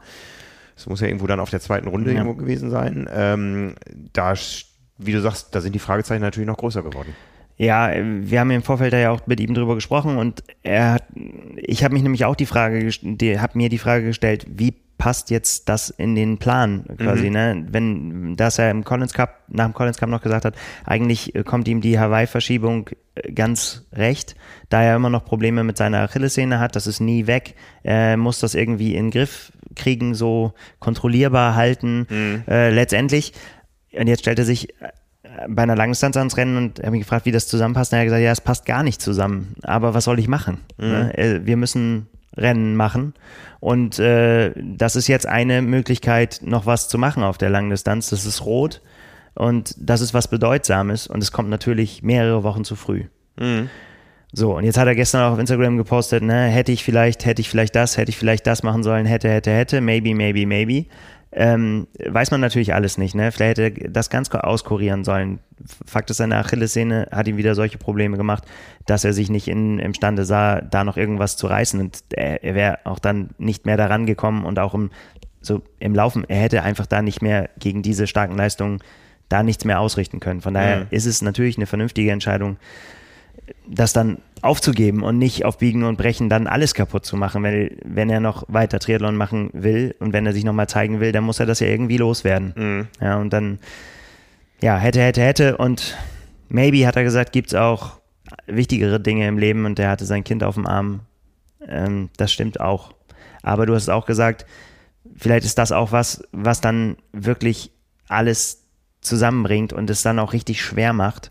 Ähm, wenn man weiß, es läuft alles nicht so hundertprozentig, aber man wird irgendwie durch die Umstände quasi dazu gezwungen, dass man das mhm. jetzt, dass man da an den Start gehen muss. Und dann, wir wissen es alles, sein, seine Frau für ihn immer im, im Team dass die immer aufgetreten sind zusammen und äh, das alles organisiert haben und so. Und die ist jetzt nicht da. Ne? Auf einmal muss er, ne, steht er, muss er diese Aufgabe alleine bewältigen und weiß noch, die Frau sitzt zu Hause, das Kind ist zu Hause äh, und eigentlich wäre ich lieber da. Mhm. So, ne? Äh, und, und, man ist so hin und her gerissen. Und ähm, ja, den Sprung können wir vielleicht schon machen. Da, das noch viel herzzerreißender fand ich es bei Sarah Piampiano, die auch ausgestiegen ist. Die ist auch gerade Mutter geworden und äh, musste hat nach der Ankunft beim Einfahren gemerkt, dass sie Wadenprobleme hat und hat es dann gesagt, ich ignoriere das, es muss irgendwie gehen und so und äh, ist dann auch ausgeschaut. Die hat gesagt, sie hat ganz, ganz schlimme Schuldgefühle, äh, weil sie quasi ihren Träumen nachjagt und sie ihre Familie zu Hause gelassen hat für, ja, für den DNF und gerade mal so angekommen in Körderlin und äh, was natürlich Quatsch, es ist voll mhm. bewundernswert, dass sie so schnell wieder sich da ranmacht und, und sagt, ich will das nochmal wissen als, als Profiathletin. Aber sie hat gesagt, sie, sie, sie hat wirklich, sie fühlt sich ganz schlimm und dass sie ihre Familie alleine gelassen hat. Und das, mhm. ah, das finde ich so schrecklich, weil natürlich äh, sollte sie das nicht, aber wie kannst du sowas abschütteln, wenn das, wenn du dich so fühlst? Mhm. Ne, das das finde ich ganz übel. Und so ähnlich ist es bei, äh, bei Sebastian Kiener auch. Also extrem schlecht gelaufen, alles jetzt, das ganze Jahr, wenn du so willst. Ja. Ne? ja. Und ähm, ja, bleibt für den Sport zu hoffen, dass er das in, in den Griff kriegt. Sind ihm ganz viele äh, auf Instagram beigesprungen in den Kommentaren. Dann Lorang fällt mir ein. Ähm, den haben Relat hast du schon angesprochen. Michi Relat hat geschrieben, hey, es sind mhm. schon so viele Athleten gekommen und gehen, äh, gegangen, aber äh, Athleten, äh, Legenden bleiben und du bist einfach eine Legende. Ja. Äh, egal, wie es jetzt weitergeht mit dir. Aber wir sollten jetzt hier noch nicht den, äh, den Abgesang auf Sebastian Kienle machen. Also da, äh, ich glaube, dafür ist er zu viel zu viel Kämpfer. Wenn er eine Möglichkeit sieht, ja. da wieder zurückzukommen, dann gelingt ihm das auch. Sensationelles Debüt als Zweiter in Rot, äh, nochmal Zweiter geworden, gewonnen jetzt halt ein Ergebnis, so wird er sich nicht, auch nicht von Rot verabschieden, glaube ich. Ne? Also da nee, so, so geht ein Sebastian Kienle nicht. Ja, also der, da, da, da kommt noch mal was. Ja. ja.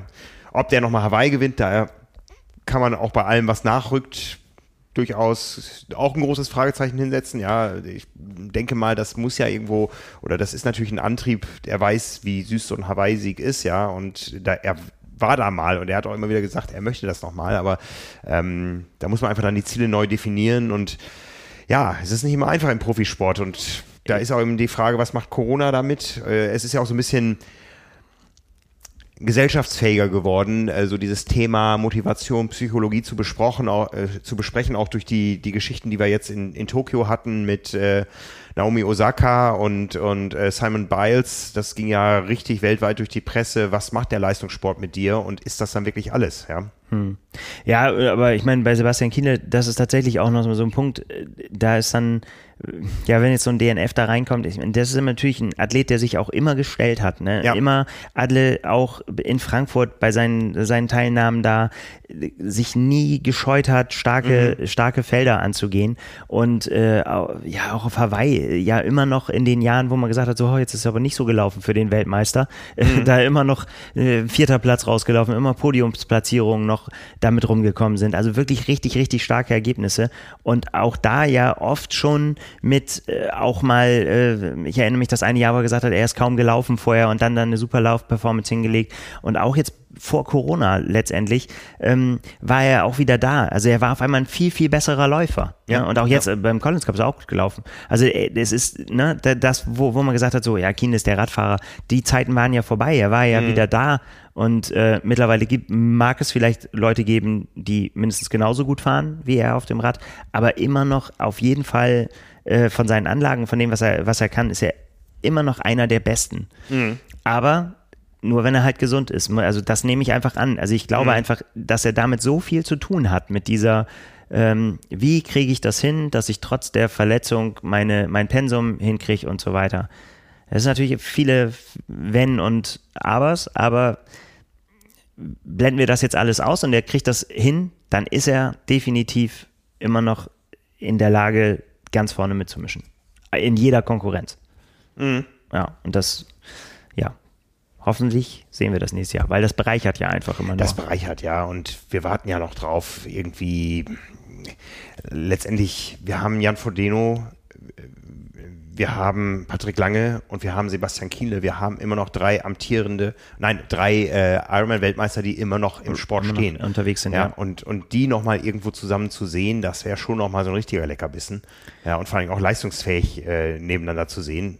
Ja. Ne? Also nicht jetzt so als langer, langer, mehrjähriger Karriereausklang, sondern, sondern wirklich die nochmal richtig gegeneinander racen zu sehen, das wäre schon schön. Ne? Ja, da hoffe ich doch stark drauf, dass wir das ja. noch, äh, dass wir das nochmal sehen. Und du hast Patrick Lange angesprochen und das ist natürlich dann das, was jetzt natürlich sofort jeder denkt, ist immer so, was wäre gewesen, wenn Jan Frodeno ja, da gewesen ja. wäre. Also auf den Moment, glaube ich, kann sich die ganze Triathlon-Szene freuen, wenn der irgendwann kommt.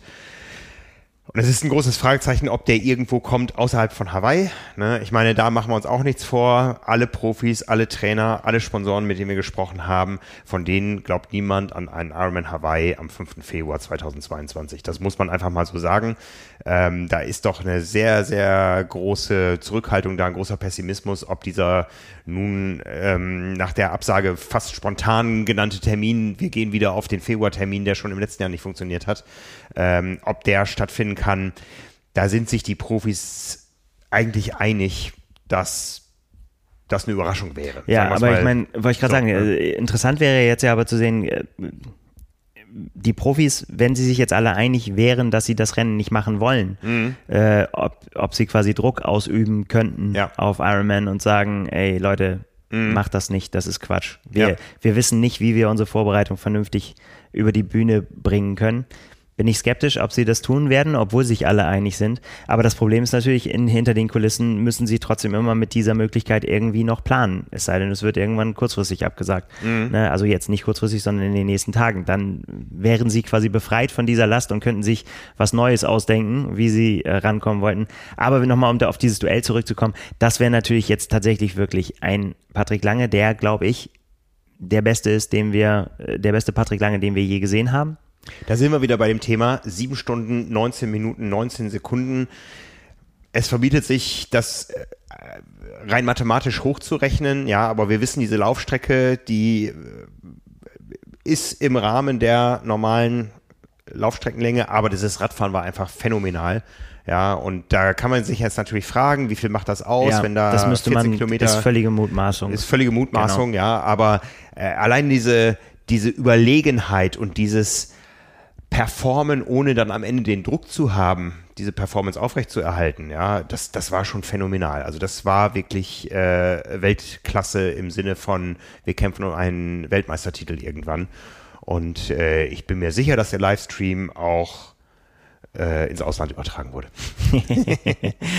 Ja, und äh, da spoilere ich dann doch ein bisschen. Wir werden ein äh, langes Interview mit Patrick Lange haben, demnächst in der Zeitschrift.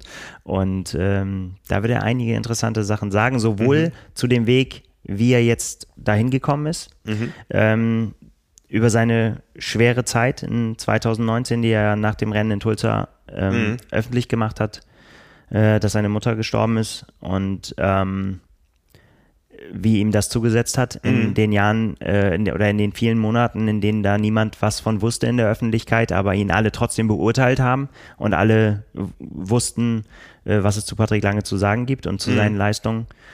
Äh, und auch für die Zukunft. Ja. Ähm, also sehr, sehr spannendes Interview, was wir Mhm. da haben werden. Und äh, ja, ich freue mich. auf- Es ist, es ist wirklich schön, so diesen Wandel oder diese Entwicklung, Wandel ist es ja nicht, eine Entwicklung zu sehen. Er ist nicht mehr, er hat ja dieses Selbstverständnis fast des Underdogs. ja. Ne? Und äh, da ist er, glaube ich, rausgewachsen. Und wenn es da mal wirklich zu einem Face-Off kommt mit Jan Frodeno und zu einem Rennen, Leckerbissen. Ja, ich glaube, Ja. Jan Frodeno wäre der Letzte, der dem aus dem We äh, Weg gehen würde. Der Ja. würde sagen, sofort, lass es uns machen. Alles ja. gut. Ja, ja. Ähm, ja. das äh, wäre ihm, glaube ich, auch wichtig, zu zeigen, dass er besser ist als Patrick Lange. Ja, ne? Und äh, wir wollen das gerne beobachten. So, wir lehnen uns da gerne zurück und Genau. gucken uns das an. Genau, zu Jan Frodeno spitzen sich so die äh, Gerüchte zu, dass man den noch mal dieses Jahr auf einer Langdistanz sehen wird. Ja, das Also, hat er ja selbst gesagt. hat er selbst gesagt, Genau. ne? Und äh, Es wird wahrscheinlich auf Sacramento in Kalifornien hinauslaufen, Ende Oktober zu einem Rematch mit äh, Lionel Sanders und da sind wir mal gespannt, wer da noch alles starten wird. Ja, also ähm, jetzt ist er wieder so ein bisschen in der Bringschuld. Ne? Er hat ja vorgelegt, nein, Jahr, der ist nicht Doch, das. Nein, Ja. äh, nein, ja, von, nein, da muss ich wirklich sagen, nee, nee, nee, nee. Na gut, Also- Collins Cup, ähm, eben kam noch die Meldung rein, er ist zum Most Valuable Player gewählt Ja. worden von der PTO. Ähm, ja, nee, Ja, ja, okay, nee, das nehme ich zurück mit der Bringschuld Bringschuld, aber, ist, das ist nicht richtig. ne, aber ähm, es wäre ja schön, wenn es sich weiter hoch, Er ist am Zug. hoch. Es wär, für, wir würden uns einfach freuen, wenn es sich weiter Genau. hochschaukelt. Genau, so genau. kann man das sagen. Ja. Ganz genau. Ja, Ja, da müssen wir noch ein bisschen, dann kommen noch ein paar Ansagen und dann, dann läuft das. ja, ne? Ja, wo wir bei Weltklasse sind, Anne Haug. Auch, Ja. auch da kann man, glaube ich, sagen, wenn wir schon bei Patrick Lange gesagt haben, in der Form seines Lebens, also das, was Anne Haug da abgefeuert hat, unter teilweise widrigen Umständen, ähm, ja, wie ist das einzuordnen? War es die beste Anne Haug ever? Nee, glaube ich nicht, weil ich glaube, wenn sie diese Nervosität nicht äh, gehabt hätte, äh, die sie damit reingenommen hat in das Rennen und noch viel selbstbewusst, äh, selbstbewusster hätte auftreten können, wäre sie auch noch besser, was ja beängstigend ist. Weil der Kopf von, also sagen wir mal so, also, ne, wie kriegt man das jetzt äh, sortiert?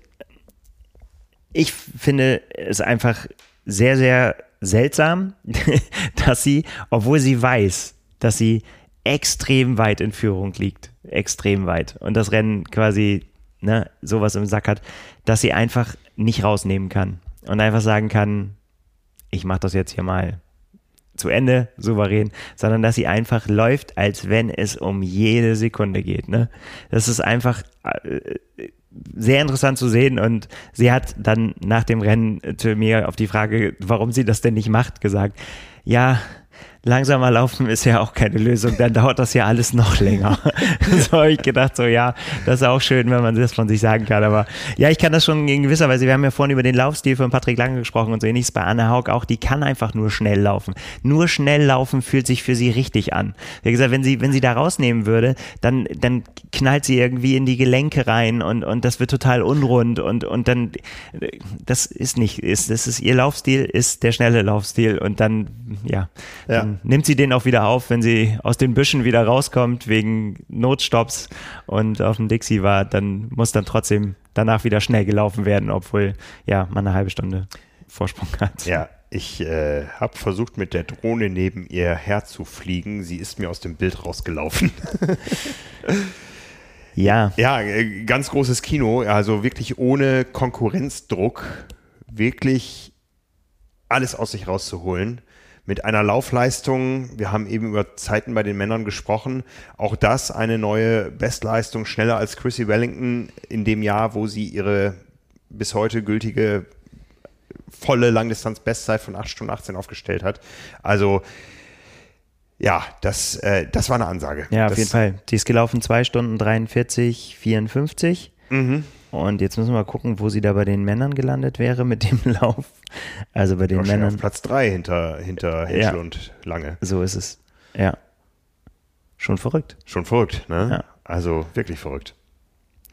Ja, also ähm, das war schwer, schwer, schwer beeindruckend. Ähm, und sie hat sich einfach komplett, sie hat einfach alles aus sich rausgeholt. Ne? Sie hat noch einmal kurz gelächelt im Ziel, einmal noch den Zielbanner hoch und dann musste sie auch schon um die Ecke geführt werden.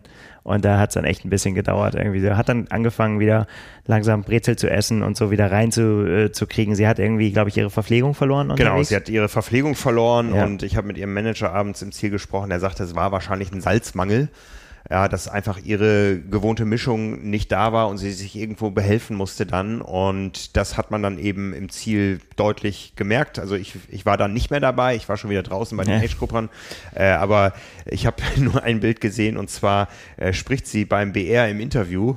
Und was man im BR-Bild nicht sieht, ist, dass zwei Männer sie von hinten an den Beinen stützen. Ja, damit, also Sicherheit geht vor, damit sich nicht einfach auf einmal so hinterm Tresen zusammenklappt. Aber da ging es ihr wirklich. Fernsehformat rausfällt. Genau, ja. und da ging es ihr auch noch nicht so wieder so richtig gut. Aber dann hat sie ja wirklich sich schnell wieder gefangen. Ja, das finde ich ja. immer so faszinierend, wie von ganz tot bis äh, ich spritz wieder mit Champagner rum, ja. äh, ist es dann da eben dann doch nur ein paar Minuten so. Ja, auch, aber es auch war hart. im Ziel dann, da, da wird natürlich getanzt und gefeiert, ja. Also das ist eben ein, ein perfekt austrainierter Sportlerkörper, der geht bis zum Anschlag, aber der regeneriert eben schnell und ja, ähm, also ja, ja, man kann das Frauenrennen eigentlich äh, äh, relativ schnell eben da in, auf, darauf reduzieren, dass einfach äh, sie sehr gut aus dem Wasser gekommen ist äh, mit Fenella Langridge und äh, die, die, dann auf dem, auf dem Rad noch vorne war, aber auch dann hat sie hat Haug irgendwann die Führung übernommen mhm. und ab da an äh, ist einfach immer nur noch weiter ausgebaut und da ja konnte ihr einfach niemand das Wasser reichen.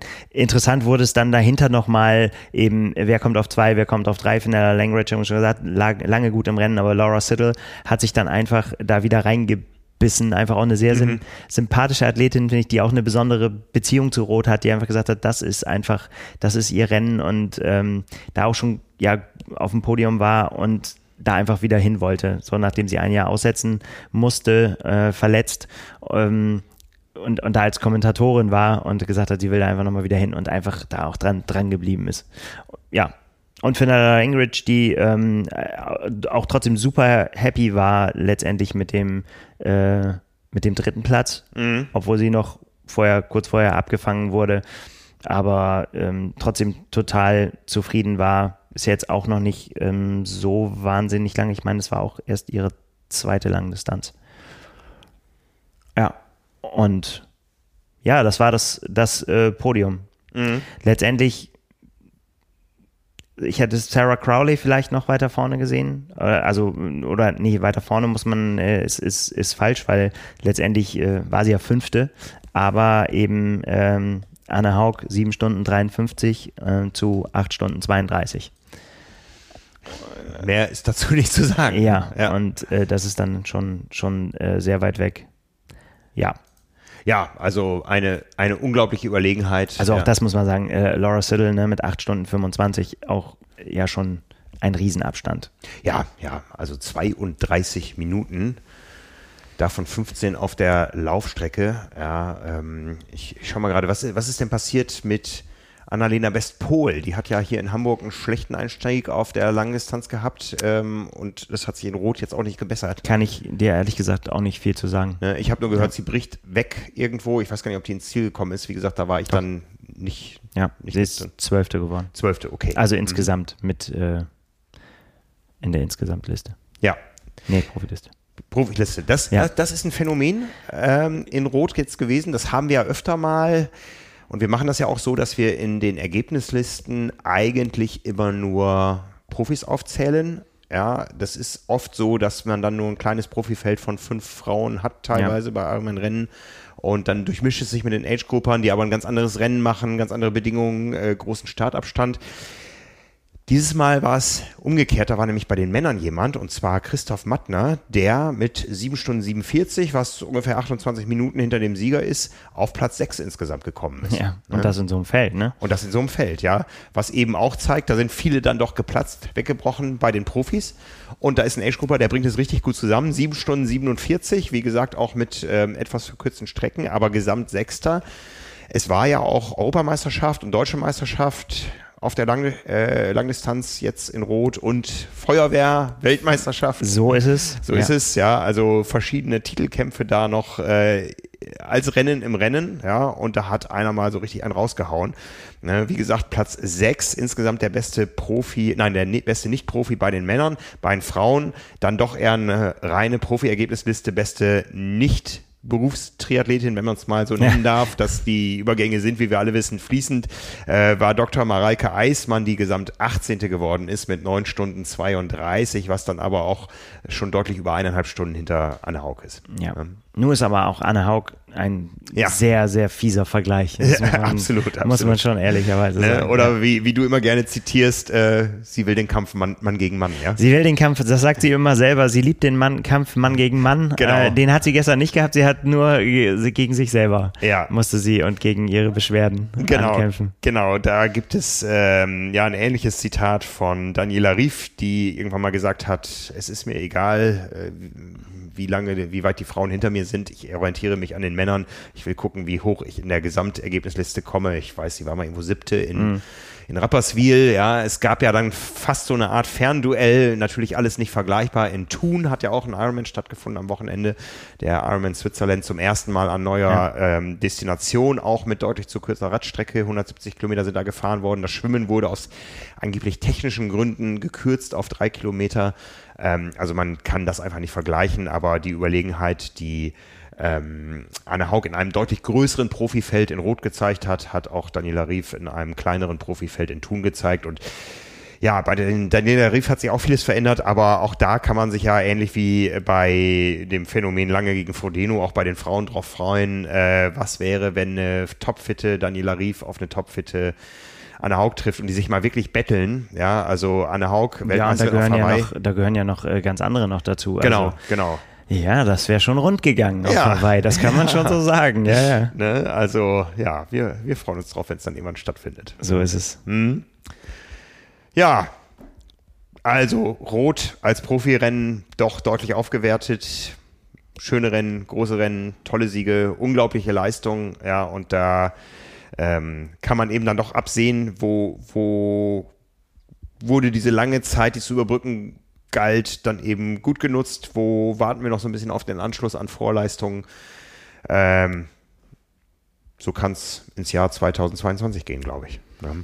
Ja, ja. es war auf jeden Fall ein schöner Tag, der mit einem, für mich persönlich, einem, einem Highlight endete im, äh, im Dunkeln. Ich hatte Genau. noch bei den Age-Groupern noch einen Namen äh, auf der Liste, die ich, den ich den ganzen Tag über verfolgt habe, nämlich Gerhard Müller.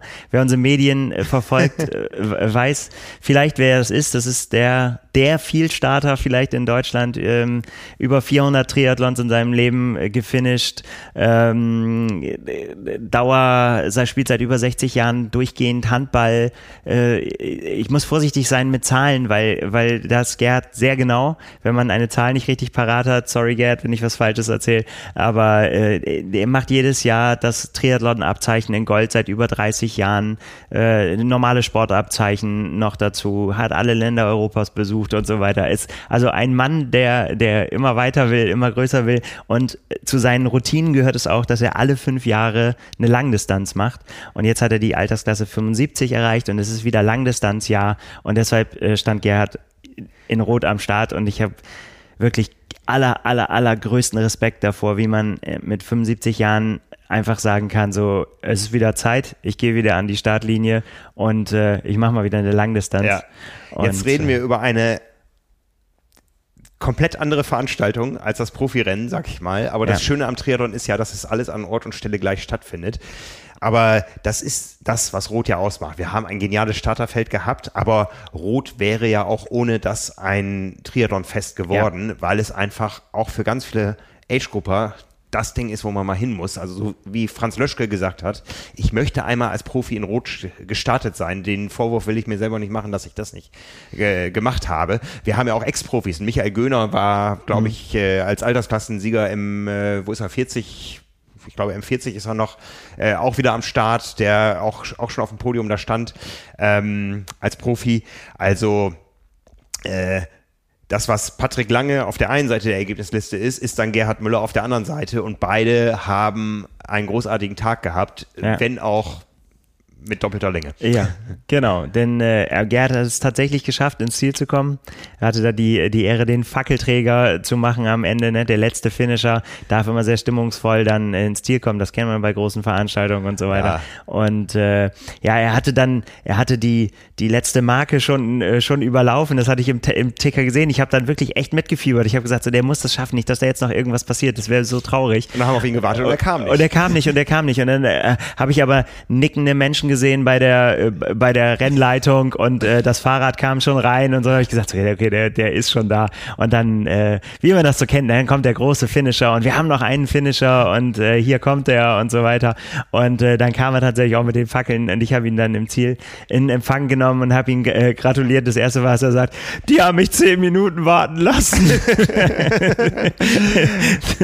um, weil, weil doch der, die Rede noch nicht zu Ende war. Ja, damit, damit ist er jetzt ähm, in den Olymp aufgestiegen. Das, was Madonna Buda, Sister Madonna Buda jahrelang auf Hawaii war, immer die, die letzte Finisherin, die zufällig zwei Minuten vor Zielschluss den Ali Drive erreicht hat. Ich weiß nicht, ob sie auch aufgehalten wurde oder ob sie transportiert wurde oder so, aber das war lange Ritual und ähm, ja, Gerhard Ja. musste warten vorm Stadion. Er wäre noch ein bisschen Rot war noch nicht bereit für ihn. Er war noch nicht, äh, genau, die, das Stadion war noch nicht bereit und äh, schließlich galt es ja für ihn, da äh, sich was abzuholen, ne? Ja. Nämlich, äh, wenn man dann ins Ziel kommt in der Altersklasse 75, dann ist man Deutscher Meister, Europameister und weil Und? das, weil das noch nicht genug ist äh, und Gerhard ja ein Fuchs ist und ein freiwilliger Feuerwehrmann, ist er auch noch Feuerwehr-Weltmeister.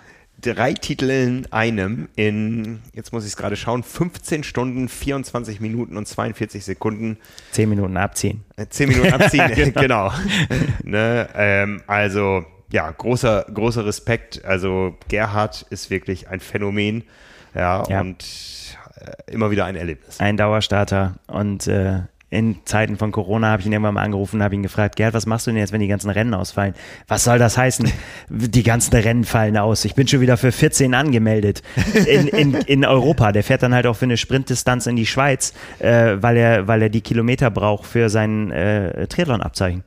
Ne, in die Schweiz, nach Österreich, da nach München macht er mehrere an einem Tag und so. Also ein, ein Triathlon-Verrückter, ein Sportverrückter, ja, der der uns hoffentlich noch ganz viele Jahre äh, Spaß macht. Ich habe, äh, ich kenne ihn seit fünf Jahren und äh, damals habe ich schon, habe ich ihn ähm, das mehr oder weniger den, den zumindest den Gedanken abgerungen, dass wenn er, wenn er denn in die 80er Altersklasse kommt, dass er dann aber auch mal nach Hawaii muss, weil nach Hawaii will er nicht, weil er, er steigt in keine Flugzeuge. Da habe ich gesagt, so Mensch, aber dann, dann Hawaii. Und da ist er dann ins Grübeln gekommen. Da habe ich ihn dran erinnert, habe ich ihm doch gesagt, so, du weißt, ne, in fünf Jahren Bleib mal dran. Bleib ja, mal dran. genau. In fünf Jahren, dann müssen wir dich dahin bringen. Ja, ja. Ja, herzlichen Glückwunsch. Er ist der Größte. Das muss man tatsächlich so sagen, wenn man in dem Alter noch so fit ist. Genau, genau. Dann- Bei ja. den Frauen ging es nicht ganz so weit, aber das muss man sich auch mal auf der Zunge zergehen lassen. Die älteste Altersklasse bei den Frauen war die W60, auch da einige Finisherinnen und gewonnen hat in dieser Altersklasse Beate Übel und zwar in einer Zeit von 12 Stunden, 23 Minuten und 27 Sekunden. Hätte ich mich drüber gefreut bei meinem Debüt. ne? Also ähm, auch da, wie gesagt, geht's nicht ganz ins hohe Alter, aber Topleistung. ja. Ne? Ja, ähm, es gibt noch so ein paar Age-Gruppen, über die wir sprechen können. Es waren zwei Prominente, die auch entsprechend gefeiert wurden am Start. Äh, den einen kennst du besser als ich, ich kenne dafür den anderen besser, Erik Meyer. Ja. Ich habe das Interview vor dem Start noch gehört, da warst du wahrscheinlich auch schon längst mit dem Motorrad über alle Berge. Er hat gesagt, Fußball kann ich ganz gut, aber Fußball kann ich einschätzen. Was heute ja. im Triathlon hier auf mich wartet, kann ich überhaupt nicht einschätzen. Das wird ein Riesenabenteuer. Ja, warum soll es ihm anders gehen als Anne Haug? Ne? Ja. Die konnte auch nicht einschätzen, was, was da noch auf sie zukommt. Ja, also du kannst äh, nicht nur viel, viel besser Fußball spielen als ich, sondern kennst dich auch besser aus. Erik Meyer, was ist das für einer? Wie muss man den einschätzen als Fußballer? Ja, ist eine gute Frage. Also Kämpfertyp auf jeden Fall, ne? Also ja, äh, schon, ja, was, was soll man da groß drüber, drüber sagen? Aber es, es ist ja, ich glaube, das passiert ja nicht äh, in, also bei den Profifußballern gibt es ja tatsächlich, glaube ich, nicht so viele, die dann irgendwann nach ihrer Karriere noch Bock haben auf mhm. äh, Ausdauersport. Es gibt ja in anderen Sportarten, sieht man das ja schon öfter nochmal. Ähm, ich weiß gar nicht, ob mir bei den Profis jetzt einer einfällt. Noch. Bei Fuß, den Fußballprofis? Ja. Nee. Müsste ich, müsste ich jetzt, äh, nee, könnte ich nicht sagen. Mhm. Ähm, aber das finde ich schon, schon bezeichnend, so, ne? dass man dann sagt, irgendwie, und das wissen wir ja alle, was das auch für Opfer bedeutet, ne? Irgendwie, jetzt kann man natürlich über Fußballprofis spotten und die trainieren ja nicht richtig und so weiter. Aber es ist schon, schon ja auch eine, eine Sportlerkarriere kann, verlangt einem da ja auch schon einiges ab. Ähm, ja, und wenn er dann noch äh, daran geht und sagt, jetzt will ich noch Triathlet werden, Genau. Schon eine spannende Geschichte. Das Wie viel er, hat er denn gemacht? Das ist er geworden in ja. 11 Stunden, 3 Minuten und 32 Sekunden. Ja. Also da sieht man, einmal Profi, immer Profi. Also das, ja. das ist doch ein respektabler Start. ja, auf jeden Fall. Mhm. Ja, ja, klar, aber nicht äh, nichts mehr mit ganz vorne mit dabei. Nee. Ja, den anderen, wie gesagt, der, der ist mir mehr bekannt. Der spielt auch viel, viel, viel besser Fußball als ich. Der wollte nämlich auch mal Fußballprofi werden. Torso Thorsten Schröder, ja, wurde auch ähm, mit dem Tagesschau-Gong begrüßt, als er in die erste Wechselzone kam. Äh, über das, was sich dann in der ersten Wechselzone abgespielt hat, schweigen wir lieber, Thorsten.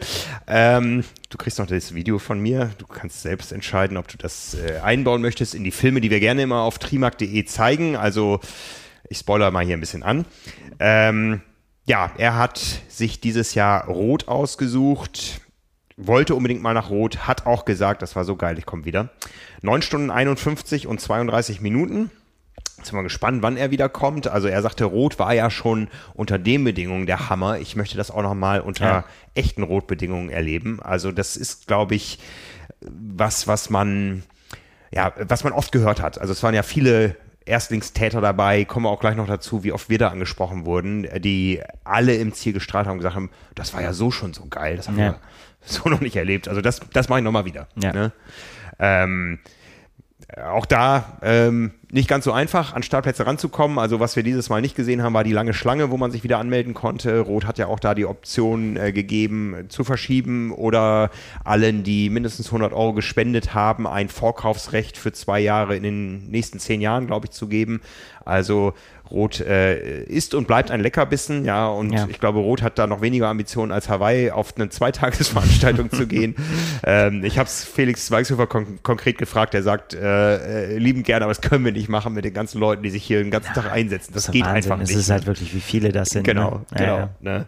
Und äh, ja, wie gesagt, äh, Thorsten Schröder, hat eigentlich andere Pläne gehabt fürs nächste Jahr. Er möchte ja auch noch mal wieder nach Hawaii. Das ähm, ist ja auch der Titel seiner Videoserie, schaffe ich es nochmal nach Hawaii, aber er steht natürlich vor dem gleichen Phänomen wie viele andere. Hawaii-Startplätze sind ein bisschen rarer geworden mhm. und die mhm. Quali nicht einfacher. Ja. Und ich bin mal sehr gespannt, wie er sich da entscheidet, ob er sagt, jetzt nochmal nochmal in Rot und äh, dann auch vielleicht mit der echten Streckenlänge unter 10 Stunden, also wie gesagt 9 Stunden 51, 32 zeigen, dass er da durchaus auf Kurs ist, äh, auf Leistungssportkurs und ähm, ja, war schön, ihn da auf der Strecke zu Eine sehen. Eine weitere schöne Geschichte. Ja. Eine weitere schöne Geschichte. Ne? Ja, ich habe ich hab noch zwei Geschichten, die mir in Erinnerung geblieben sind. Äh, und da muss ich ein bisschen weiter ausholen. Ähm, es ging uns allen ja so, mit uns allen, sage ich mal, uns als Redaktion, aber auch äh, denen, die mit uns das Projekt Power and Pace machen, dass wir so oft angesprochen worden sind, ja. schon vor dem Rennen. Mir hat äh, Björn Geßmann, der ja nun in der Mission Patrick unterwegs war, irgendwann eine Sprachnachricht gesagt, Frank, es, was geht denn hier ab? Ne? Jeder Vierte schreit mich hier an, danke Coach und coole Pläne und ähm, ja, wir, wir haben es ja immer gehabt, wenn wir da mal in der Menge unterwegs waren, sei es jetzt irgendwo äh, bei auf der Expo oder beim Probeschwimmen morgens, äh, dass Leute auf uns zukamen und gesagt haben, ähm, ich bin Power and Pacer, ich trainiere nach den Finisher-Plänen, das wird meine erste Langdistanz. Ja, also die Kausalität Wahnsinn. ist dann wahrscheinlich andersrum. Angemeldet für die erste Langdistanz, ups, jetzt brauche ich auf einmal einen Trainingsplan, wo finde Ja, ich den? wer weiß, also gibt wahrscheinlich was, ne? alles, ja, ja, oder, Ja. oder andersrum, ne, dass man, aber da kann man eigentlich nur sagen, vielen, vielen, vielen Dank für dieses tolle Feedback, was ihr da uns gegeben habt. Das, war überwältigend. Es geht einfach Ja. runter wie Öl und wir freuen uns da extrem drüber. Da auch dann euch live mal zu sehen und, und die Leute einfach, ja, einfach, ja, zu sehen, dass das, was wir machen, ja, Früchte trägt und dass sie einfach Bock darauf haben. Ja. Sehr, sehr schön. Gibt Ja. uns ein sehr gutes Gefühl. Ja, ja. Zwei möchte ich da nochmal explizit erwähnen. Oh, jetzt kriege ich schon wieder Gänsehaut. äh, fang- fangen wir am Renntag an, das fällt mir ein bisschen einfacher zu erzählen. Ähm, ich äh, stehe am Radabstieg äh, auf der einen Seite des Sounds und des Abstiegs, auf der anderen Seite steht jemand und ruft mir zu, ey, hier, cooles Rennen in Hamburg letzte Woche, Glückwunsch und so, ne? Und äh, dann plaudern wir ein bisschen und er sagt, ja, ich muss gleich mal hier ein Foto machen, mein Kumpel kommt nämlich gleich. Ne? Und äh, dann kam sein Kumpel um die Ecke gebogen und sieht ihn und das Einzige, was ihm nach 3,8 Kilometern Schwimmen und 166 Kilometern einfällt, was er seinem Kumpel mitteilen musste, war, ich hab die Ulrike gesehen. Ja, kannst mal Ja, sehen. also äh, die leibhaftige Ulrike stand nämlich in Eckersmühlen und äh, wartete auf ihren Freund und äh, hat da die Leute angefeuert und äh, hatte auch zufällig unsere Power and Pace Radweste an, ja, und ist also auch so oft erkannt und angerufen worden und ja, wie gesagt, für, für Andy, so hieß er, war es dann das, das Wichtigste, was er mitteilen sollte, dass er Ulrike gesehen hat. Und dann, völliger Zufall, ähm, bin ich irgendwann draußen am Kanal bei Laufkilometer 7 ungefähr unter der berühmten Brücke, wo richtig Party war. Und dann stehe ich unter dieser Brücke und Ulrike ist zufällig da. Das war nicht abgesprochen, dass, dass wir uns da wiedersehen. Und er wartet auf ihren Freund und äh, der Kumpel von Andy ist wieder da.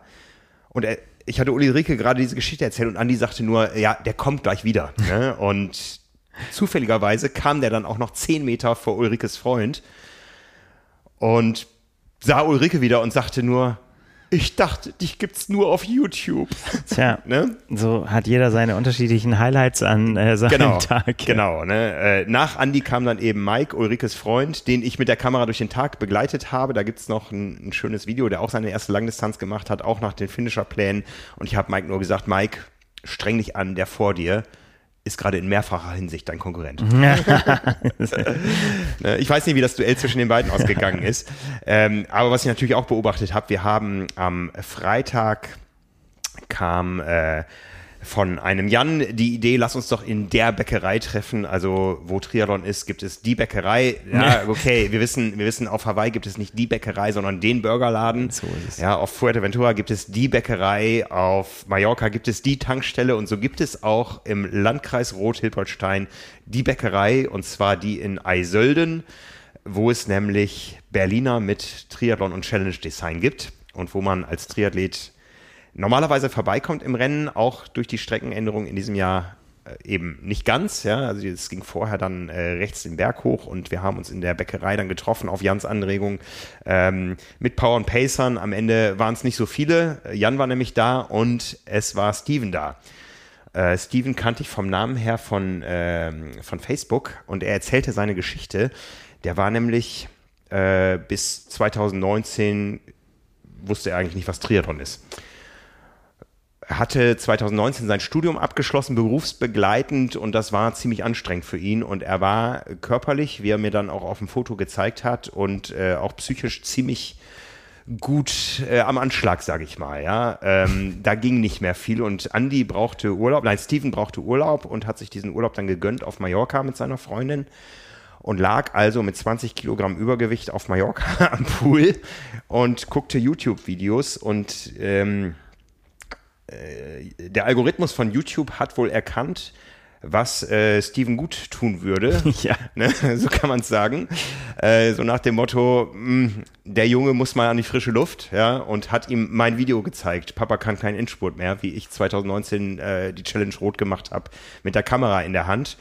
Und äh, ja, da haben sich dann Dinge bewegt, ja. Er hat dann also das Video gesehen, hatte wie gesagt mit Sport und Triathlon nichts am Hut äh, und sich in dem Moment überlegt und seiner Freundin dann gesagt, ich mache das jetzt auch.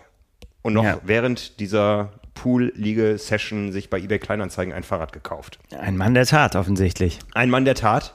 Und hat er sich für Rot angemeldet. Letztes Jahr ist es, ist es ausgefallen. Äh, am Sonntag vorgestern hat Steven gefinisht in 9 Stunden 56. Ja.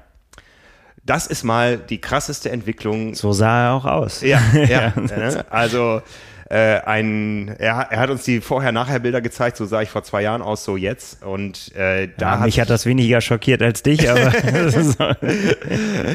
ähm, ja, also äh, 9 Stunden 56 nach einem Rennen, was alles andere als optimal gelaufen ist, mit blutig geschlagener Nase im Main-Donau-Kanal, mit ausgefallenem Wattmesser auf dem Rad, mit ganz vielen kleinen Hindernissen, hat er das Ding aber souverän ins Ziel gebracht, 9 Stunden 56 und jetzt will Steven mehr. Das hat er gepostet. Also äh, ja, wie gesagt, da kriege ich Gänsehaut, was, was, was ich da auch so ein bisschen mit angestoßen habe. Aber da sieht man dann, wir haben doch einen geilen Job. Definitiv. Ja? Also, also es, es bleibt dabei, ich bin äh, immer neidisch, ist das falsche Wort, aber ich wäre immer gerne an deren Stelle, die ja. da an so einem Tag dann Schwimmradfahren laufen dürfen. Das ja, ist einfach das Größte und äh, ja, da in Rot wenn es, wenn es in Rot nicht kribbelt, selbst, selbst bei mir, wo ich es gerade eine Woche vorher hinter mir hatte, hat es gekribbelt. Also ich glaube, äh, wenn Felix mir eine Startnummer umgehängt hätte und mir jemand ein Rad dahingestellt hätte, ich wäre nicht dazu zu bremsen gewesen. Ich hätte es übel bereut, äh, relativ bald. Aber ich, ich wäre auch drauf eingegangen, nur der Unterschied, das wäre dann, ich glaube, bei deinen Chancen wäre deutlich höher gewesen, dass du ins Ziel kommst. Aber ja, die neue Saison steht ja erst bevor. Wir sind ja erst gerade am Ende und dann geht's los. Ich noch nicht ganz. Also, das war letzte Woche noch so ein bisschen offen ich werde jetzt alles drauf setzen auf die Karte Südafrika. Habe ja. noch zehneinhalb Wochen jetzt ungefähr, also da kann man noch ein bisschen was machen. Hoffe, dass das Wetter, wenn ich hier aus dem Fenster schaue, lange erhalten bleibt. Und äh, ja, äh, bin mal gespannt, was noch möglich ist. Auf jeden Fall. Ne? Zumindest war für die Motivation dafür Rot jetzt nicht schädlich. Genau, jetzt hast du mal gesehen, wie Triathlon bei gutem Wetter aussieht und jetzt läuft das wieder. Genau, so machen wir das. Gut, Gut, also, du hast es äh, äh, zwar so gesagt, die Saison ist äh, zu Ende, aber noch nicht ganz. Wir haben noch zwei große Events, über die wir berichten werden in den nächsten zwei Wochen. Am Wochenende startet zum allerersten Mal die Super League Triathlon in Deutschland, in Germany, mit einem ganz besonderen Format. Ich weiß gar nicht, ob es das bei der Super League so schon mal gab. Das Ganze beginnt mit einem Einzelzeitfahren über 2,4 Kilometer im Münchner Olympiapark am Sonntag live übertragen auf Sport 1. Mhm. Und äh, nach dem Einzelzeitfahren über, wie gesagt, nur 2,4 Kilometer wird eine Pause gemacht und dann geht es mit den Abständen des Einzelzeitfahrens in einen doppelten Triathlon. Also Schwimmen, Radfahren, Laufen, Schwimmen, Radfahren, Laufen. Das Ganze ist innerhalb einer Stunde vorbei. Ähm, ja, sicher ein tolles Spektakel. Ich bin sehr gespannt. Ich auch. Also, ich war noch nie bei der Super League. Live auch noch nicht, ne? ne? Also das äh, kann man sich, glaube ich, am Sonntag auch bequem, ich weiß ja nicht, wie das Wetter werden soll, irgendwo beim Sport machen vielleicht anschauen. Ähm, tolle Unterhaltung, glaube ich. Ne, bin sehr gespannt darauf, wie sich das Format dann äh, aus der Nähe darstellen wird. 20 Top-Männer, 20 Top-Frauen, leider keine deutschen Frauen am Start. Zwei deutsche Männer im Starterfeld, da werden wir noch ausführlich darüber berichten, über das Ganze. Und dann ist es ja auch nur noch eine Woche bis, und da kann man dann wirklich sagen, das ist nochmal das Saison-End-Highlight ja. mal, wen Frodeno noch zusammenzieht in, in, Kalifornien, aber. Das zählt dann ja alles schon wieder zur neuen Saison. Aber genau. das ist tatsächlich der Abschluss. Ja, ja. Nein, ja, weiß ich nicht. Ist ja egal, auf jeden Fall wird es nochmal ein Highlight. Ja, ja. also die, die 73 Weltmeisterschaft, da ist äh, kurz vor Rot das Starterfeld final veröffentlicht worden. Da ist außer Jan Frodeno und Patrick Lange und Sebastian Kiele, wenn wir es jetzt aus deutscher Sicht sehen, äh, alles da, was Rang und Namen hat. Wir haben ja da so ein paar junge Wilde auch aus deutscher Sicht, die mal ganz, ganz oben ankommen wollen. Und Frederik Funk jetzt bei einer 73 WM zu sehen, das wird sicher. Ach ja, das, da, da gibt es so viele Duelle. Ja. Interessanterweise, äh, das darf man auch nicht vergessen, gibt es dann tatsächlich aufgrund der mh, letzten Monate und Jahre, kann man fast schon sagen, tatsächlich lustige, äh, nicht traurige Konstellation. So Patrick Lange ist so unter anderem deswegen nicht dabei, weil er gar nicht qualifiziert ist für ja. die 73 WM. Ja, Das ist nämlich dann doch dem einen oder anderen jetzt noch aufgefallen. Ich habe äh, schon ganz schön lange keinen 73 mehr gemacht. Ja. Und äh, irgendwo hätte der Platz ja herkommen müssen. Ja. Aber das reicht trotzdem immer noch, was da am Start ist. Das muss man eindeutig sagen. Genau, also es wird dann doch ja nicht langweilig gerade auch wir waren ja hungrig und äh, diesen Hunger können wir jetzt stillen, indem wir eben vor Ort berichten. Frankfurt rot, Jetzt wieder geht es zurück nach Bayern, diesmal ins richtige Bayern, nicht nur nach Franken. ne, ähm, am Wochenende zur Super League und dann eine Woche später sind wir natürlich auch in Utah für euch vor Ort, äh, werden euch versorgen mit Interviews, mit Rennberichten, mit Bildergalerien. Also da kannst du jetzt dir schon mal Gedanken über den Tipp machen, wie wir, äh, wie, wie du oh, das Tipp vorher. nächste Woche. Auf jeden Fall. Okay. Da werden wir noch, werden wir mal ein paar Tipps einholen. Wollen wir mal gucken. Ja. Oh, ja. oh ja. Oh das ja. wird spannend, auf jeden mhm. Fall. Das wird auf jeden Fall spannend. Also wir freuen uns drauf. Ja, im Oktober geht es dafür nicht nach Hawaii. Wir haben aber das eine oder andere vor mit euch. Also es wird nicht langweilig. Und im Oktober geht es dann eben auch los mit, mit Ulrike. Ne? also an die, äh, freue dich schon wieder am, jetzt muss ich gerade überlegen, welcher Tag das ist. Vier, fünf, sechs. Am 7. Oktober legen wir wieder los mit der Live-Athletik mit Ulrike Süring für alle Power und Pacer und alle, die sich auch athletisch fortbilden wollen für die neue Saison. Das haben wir von so vielen Leuten gehört, dass sie auf einmal viel besser laufen oder keine Rückenschmerzen mehr auf dem Rad haben. Es ist kein ganz großer Aufwand und es lohnt sich auf jeden Fall. Also ab Oktober gibt es die neuen Trainingspläne. Es gibt äh, wieder das Live-Athletikprogramm mit Ulrike Süring. Es gibt natürlich meine Live-Rides auf Swift, wo wir uns dann sowohl auf Swift als auch auf YouTube treffen werden und äh, eifrig plaudern werden über das, was wir von der neuen Saison erwarten. Es ist nicht mehr lange hin. Ich freue mich drauf. Vier Wochen noch und dann sind wir wieder dabei. Packen wir es an. Nils, vielen Dank. Nichts zu danken, das gebe ich so zurück. Und dann schauen wir mal, was wir aus dem schönen Wetter dieser Woche noch machen. Ne? Jetzt mal heiß, ne? Laufen, laufen. Nein, ich habe ich hab morgen mein nächstes Rennen. Habe ich schon ja. erzählt letzte Woche? Nee. Ja, ich doch, ich glaube schon. Habe ich schon erzählt. Ja. Paarzeit fahren mit meinem Großen. Ich freue mich drauf. Ja. Also. Ich bin gespannt. Haut so. rein, macht's gut. Bis dahin. Bis dann. Ciao, ciao. Ciao.